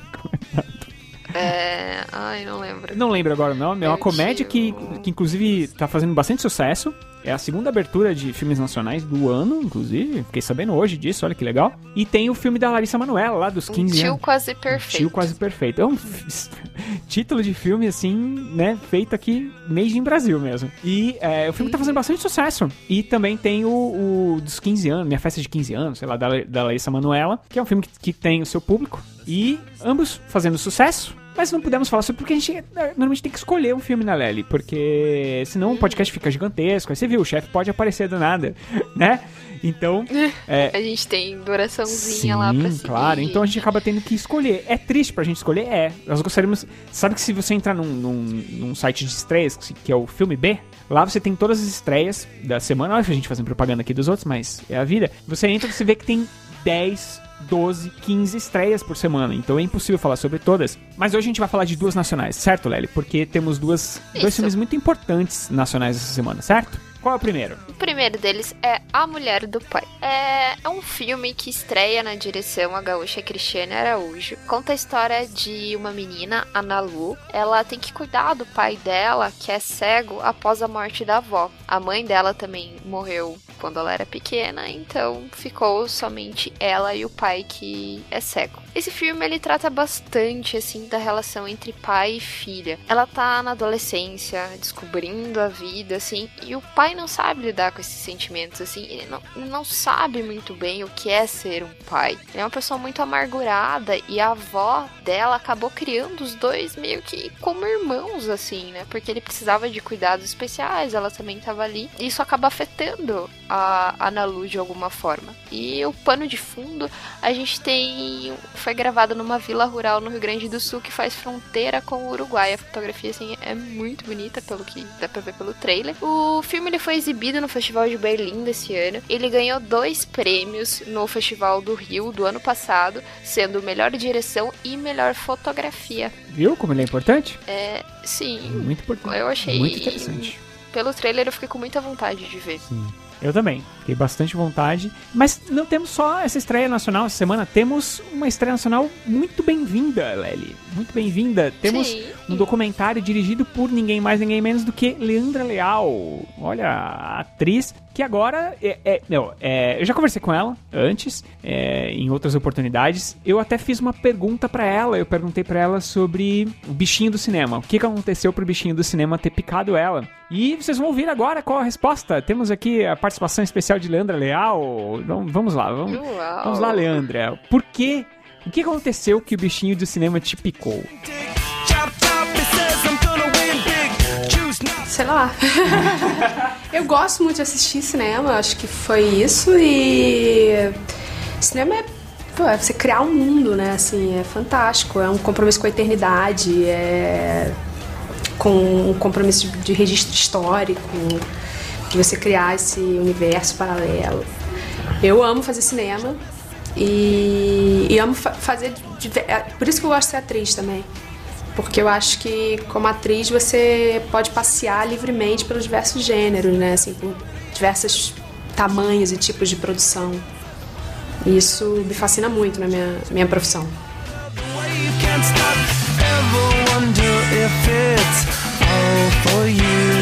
Bom, então é, a gente já viu que é isso aí, né? Agora a- o cinema tá com ela e ela resolveu dirigir. E aí ela tinha um, um sonho antigo de dirigir um documentário sobre transformistas e travestis brasileiros lá da década de 70, assim, são pioneiros, digamos assim, da cultura transformista. É, o documentário ele vai acompanhando o reencontro de- dessas artistas todas e eles vão montando um espetáculo. E aí vem essas ah, cenas contando as histórias de todos esses personagens da vida real. É um filme muito importante que conta uma história fantástica, incrível e tem tudo a ver. ah, até a Leandra Leal esteve agora na, na parada gay lá, esteve em cima, inclusive, de um carro alegórico com a Rogéria, com um monte de gente lá. Ele faz parte da sessão Vitrine Petrobras, e então tem aqueles ingressos com preço super camarada e tal. Se todo mundo correr pro cinema e for assistir esse filme, a chance dele continuar em cartaz, mesmo depois do, do- que acabar o tempo do projeto, né, que são sempre duas semanas, uma sessão fixa e tudo mais, ele continua nos, nos cinemas, então vamos correr, vamos lá ajudar a nossa amiga Leandra Leal e vamos ajudar o cinema nacional. Certíssimo. Então vamos, acabou né, de estreia, chega, chega Acabou. né? Prestigiem o cinema nacional. Nunca podemos esquecer dessa frase. Vamos para as nossas dicas, Lely. Dicas, Lely! Temos as nossas maravilhosas dicas da semana aqui no Rapadura News, porque além de muita informação sobre cinema, você, ouvinte, ainda tem um bônus. as nossas dicas sobre filmes, livros, séries, músicas e tudo mais que os nossos participantes escolherem. E quem começa hoje, quebrando a regra, é a Lely. Vai lá, Lely. Sim! A minha dica de hoje, ela é especial para as pessoas que moram aqui em Curitiba ou estão visitando a cidade. É uma exposição chamada Circun...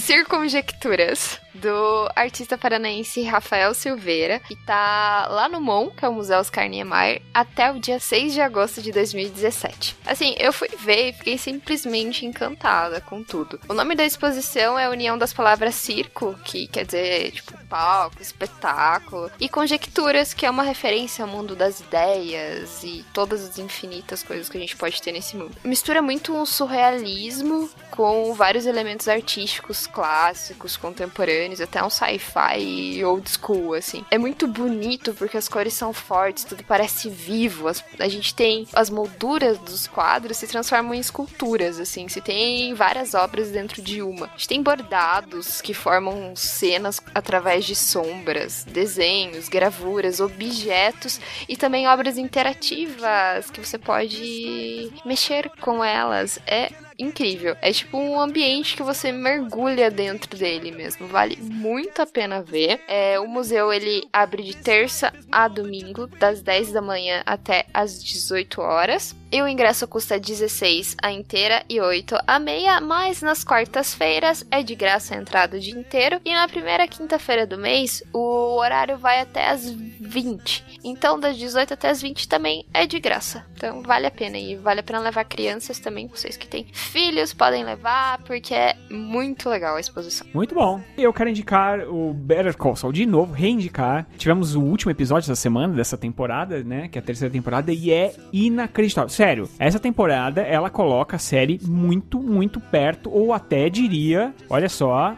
Isso é perigoso. Diria milímetros acima de Breaking Bad, que na minha opinião é a melhor série de todos os tempos. Essa última temporada é inacreditável. Não tem cenas ruins, não tem. na- Cara, é lindo, é maravilhoso, perfeito. É a história fo- mais focada no, no Soul mesmo, né? No, no, no Jimmy. E é incrível, maravilhoso e vale muito a pena. É, vai- garanto que será uma boa jornada. Certo, Lely? Certo. Acho que acabou, né? Acabou. Mas antes de acabar, a gente sempre tem que ir para os nossos recadinhos da semana, Lely. Você quer saber se saiu um episódio novo do Rapadura News, Lely? Quer saber? Você, sempre, você quer Quero. saber? Então assine nosso feed. O feed, Lely. Assine o feed do, no iTunes ou no seu agregador de podcast favorito. E claro, porque quando você assina o feed, você vai lá no seu agregador. Aí tem lá, Rapadura News, né? Você vai procurar na lupinha, Rapadura News. Aí você vai colocar Rapadura News tal. Aí apareceu. Vai ter assinar. Quando você assina, você está assinando o feed. Automaticamente, o, o aplicativo de podcast ou o iTunes, ele vai te fornecer esses episódios automaticamente. Aí você só vai clicar em baixar. Aliás, é, em alguns é, desses aplicativos, você até pode deixar para baixar automático. Mas aí depende da- da- do seu gosto. Mas ele te avisa, né? Se você assinar o feed, ele vai te avisar: olha, tem um episódio novo aqui. Pá, pá, pá. Então é por isso que é tão importante. A gente sempre pede para vocês assinarem o feed. Claro, você também pode ouvir pelo site, pode clicar, dá para baixar em MP3 e tudo mais. Porém, a melhor forma é sempre pelo feed. E é claro, por favor, nos avaliem com as estrelinhas, porque assim você pode ajudar e muito a nossa exposição dentro dos aplicativos. Inclusive, tivemos essa semana uma pessoa perguntando como ela fazia para avaliar, então a gente pode, acho que a gente pode explicar de novo. E eu também tenho um amigo que falou: "Poxa, eu queria avaliar teu podcast, não consigo". Cara, é muito simples. Você vai no teu agregador, vai lá no lupinho, vai aparecer Rapadura News, mesmo que você já tenha assinado, vai aparecer Rapadura News lá na loja. Você escreve lá Rapadura News na lupinha, né? Clicou, pá, vai aparecer. Aí lá vai ter, normalmente vai ter, ó, avaliar ou vai ter é, opiniões. E é ali que você vai colocar a estrelinha, porque você vai estar avaliando sempre o podcast e não os episódios. Certo? E isso é importante, como eu já disse, porque quanto mais avaliações a gente tem ali, maior a chance da gente aparecer lá na capa do, do, do agregador, né? Porque tem muita gente que não conhece podcast, ele tá lá procurando, ah, deixa eu ver se tem um podcast novo. E, e, e aparecendo na capa do aplicativo, então fica é maior a chance do cara, ah, esse aqui fala sobre notícias de cinema. Ele clica e ouve, e assim a gente fica mais visível. Certo, Lely? Sim! E siga as redes sociais do Cinema com Rapadura, o Facebook, Twitter, Instagram, YouTube. Olha, tem conteúdo todo dia, muito conteúdo bom. Sai toda hora, é tudo atualizado, assim. Saiu a notícia, já tem vídeo comentando, vocês vão adorar, sigam. E as notícias que comentamos hoje estão disponíveis em www.cinemacomrapadura.com.br e o link está aqui na postagem. E comentem! Comentem, comentem! comentem, comentem. Falem tudo que vocês estão achando sobre o que a gente falou no episódio. Se tiverem dicas, sugestões, podem comentar tudo que a gente lê todos os Sim, comentários. lemos comentários, gente- todos os comentários, tweets, Facebook, tudo que vocês mandarem pra gente, com certeza a gente lê. E agora vamos falar os nomes de quem comentou no último episódio. Sim, sim, os nomes e alguns, alguns dos comentários também, né? Os comentarinhos. É, é. A gente tem aqui o Wesley Soares. Temos o Felipe Bortoleto, Temos o Cícero Ricardo Cândido. temos o Tony Soprano, olha, isso aí eu tenho medo se a gente não gostar o que acontece. Tony Soprano é perigoso. Temos o Pedro Weber. Pedro, ele tentou colocar todas as músicas que estiveram no fundo do podcast e você acertou todas. É, todas as que ele colocou lá ele É. acertou, de verdade, acertou. É um bom, bom ouvinte de músicas de games. Sabia que as músicas dos games ia- iam afetar algumas pessoas. Eu achei que ia alguém reclamar, mas ninguém reclamou, então ótimo. Quem sabe não aparece mais Não, tá vezes, né? ótimo. Temos quem? A Ana Paula Rodrigues, é claro. E temos a Camila Calisto. Camila Calisto, que por acaso é a minha esposa. Quem que É será? a patroa. A patroa não Primeira aguentou e foi lá, foi lá, a patroa foi lá comentar. Temos também o Beto Truco. e, é, inclusive, a- tanto a dona Ana Paula como a dona Camila, como o Beto Truco, eles concordam com a Lely sobre o Tom Hardy. Ai, Viu? Tom Viu? Hardy, Falei? Tom Hardy. Falei, gente. Só que o... Ele, ele só faz escolhas meio estranhas. Concordo com o Beto, Beto Truco, mas ele é um bom ator. Falou que as escolhas dele não são tão legais. Eu também concordo. Tem também o Henrique Tavares, Lely. O que, que ele disse, o Henrique Tavares? O Henrique Tavares deu uma. Uma mini aula pra gente. Ele falou que o sobrenome do. Eu vou falar errado, depois eu vou falar certo. Do Stellan Skarsgård, como a gente falou no cast passado, quer dizer que o, o Azinho tem uma bolinha em cima. E esse A com a bolinha quer dizer que se pronuncia com um O. Então, mais ou menos seria Skarsgård. Olha, quem Muito diria... obrigado, Henrique. Muito obrigada. Eu nunca ouvi ninguém na minha vida falar Stellan Skarsgård. Nunca vi. Muito bom. É o certo, Obrigado pela né? aula, Henrique. Muito obrigada, Henrique. E no Twitter temos o Paulo Vieira, O Rogério Faria, a Ana Paula Rodrigues, o Everton Rosa, o Diego Ferreira. a Ana Lúcia Araújo, que perguntou como que avaliava, Foi, a foi gente dela. já explicou. Exato. O Wellington Buzulo. E o Zaneto! Zé Neto, que também a gente já falou sobre ele hoje. Então é isso, né, Lene? Agora, pra fechar, a, pra fechar o programa, temos a música da semana que já foi escolhida, certo? Já, já foi escolhida pelo nosso querido Exato. Então é isso. Vamos escutar agora Ratuna Matata ou Hakuna Matata. Ei, eu falava Hakuna Ratuna quando era criança, mas acho Acho que que é... toda criança achava que era Ratuna Matata. Sabe-se por quê, lá Deus. É Hakuna Matata, trilha sonora do filme O Rei Leão. Um grande abraço e até o próximo episódio. Beijo, gente, e até a próxima. Hakuna Matata. É lindo dizer. Hakuna Matata. Sim, vai entender. Os seus problemas você deve esquecer. Isso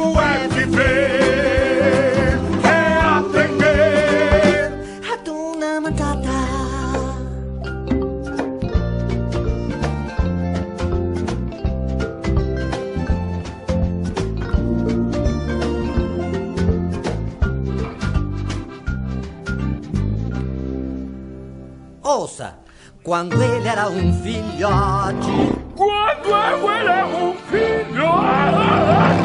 É, foi bom isso, hein? Obrigado. Sentiu que seu cheiro era de um porcalhão que esvaziava a savana depois da refeição. Era só eu chegar e era um tormento. Quando eu via todo mundo sentar contra o vento. Ai, que vexame! Um! Quis mudar meu nome. Ah, o que que tem o nome? Me sentia tão triste. Se sentia triste. Cada vez que eu... Ei, Pumba, na frente das crianças, não. Ah, desculpe. Ratuna Matata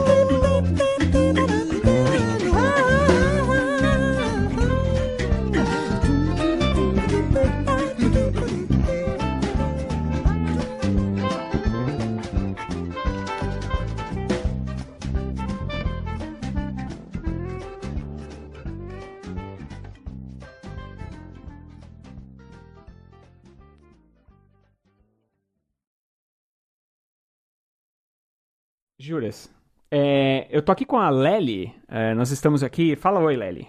Oi! É, nós estamos gravando aqui o Rapadura News e a gente teve uma ideia legal aqui, porque a gente tá falando sobre a treta do, do, do Phil Lord, do Miller e da Kathleen Kennedy, e a gente tem visões muito parecidas aqui. E, e eu vi pelo Twitter que você tem uma visão bem diferente. Então, é, será que você pode pra, mandar pra gente um áudio é, falando o que você acha dessa treta, é, dessa demissão dele? Aliás, dessa demissão dos dois. E de qual lado você fica? Você fica do lado dela ou você fica do lado deles? Você tem as manhas de mandar esse áudio legal aqui pra gente, pra gente poder colocar ne- nesse episódio? Já até gravei a sua chamada, pra falar a verdade. Se você não quiser participar, eu corto essa parte. Mas se você quiser participar, vai ser muito legal, a gente vai ficar muito feliz. Certo? Então é isso. Valeu, obrigado. Manda um abraço, Lely. Abraço, Jurandir. Tá meio bizarro aqui que ela tá falando no fone, pondo o telefone no É, fone. é isso que eu tô imaginando como que você tá escutando. Falou, falou, juro.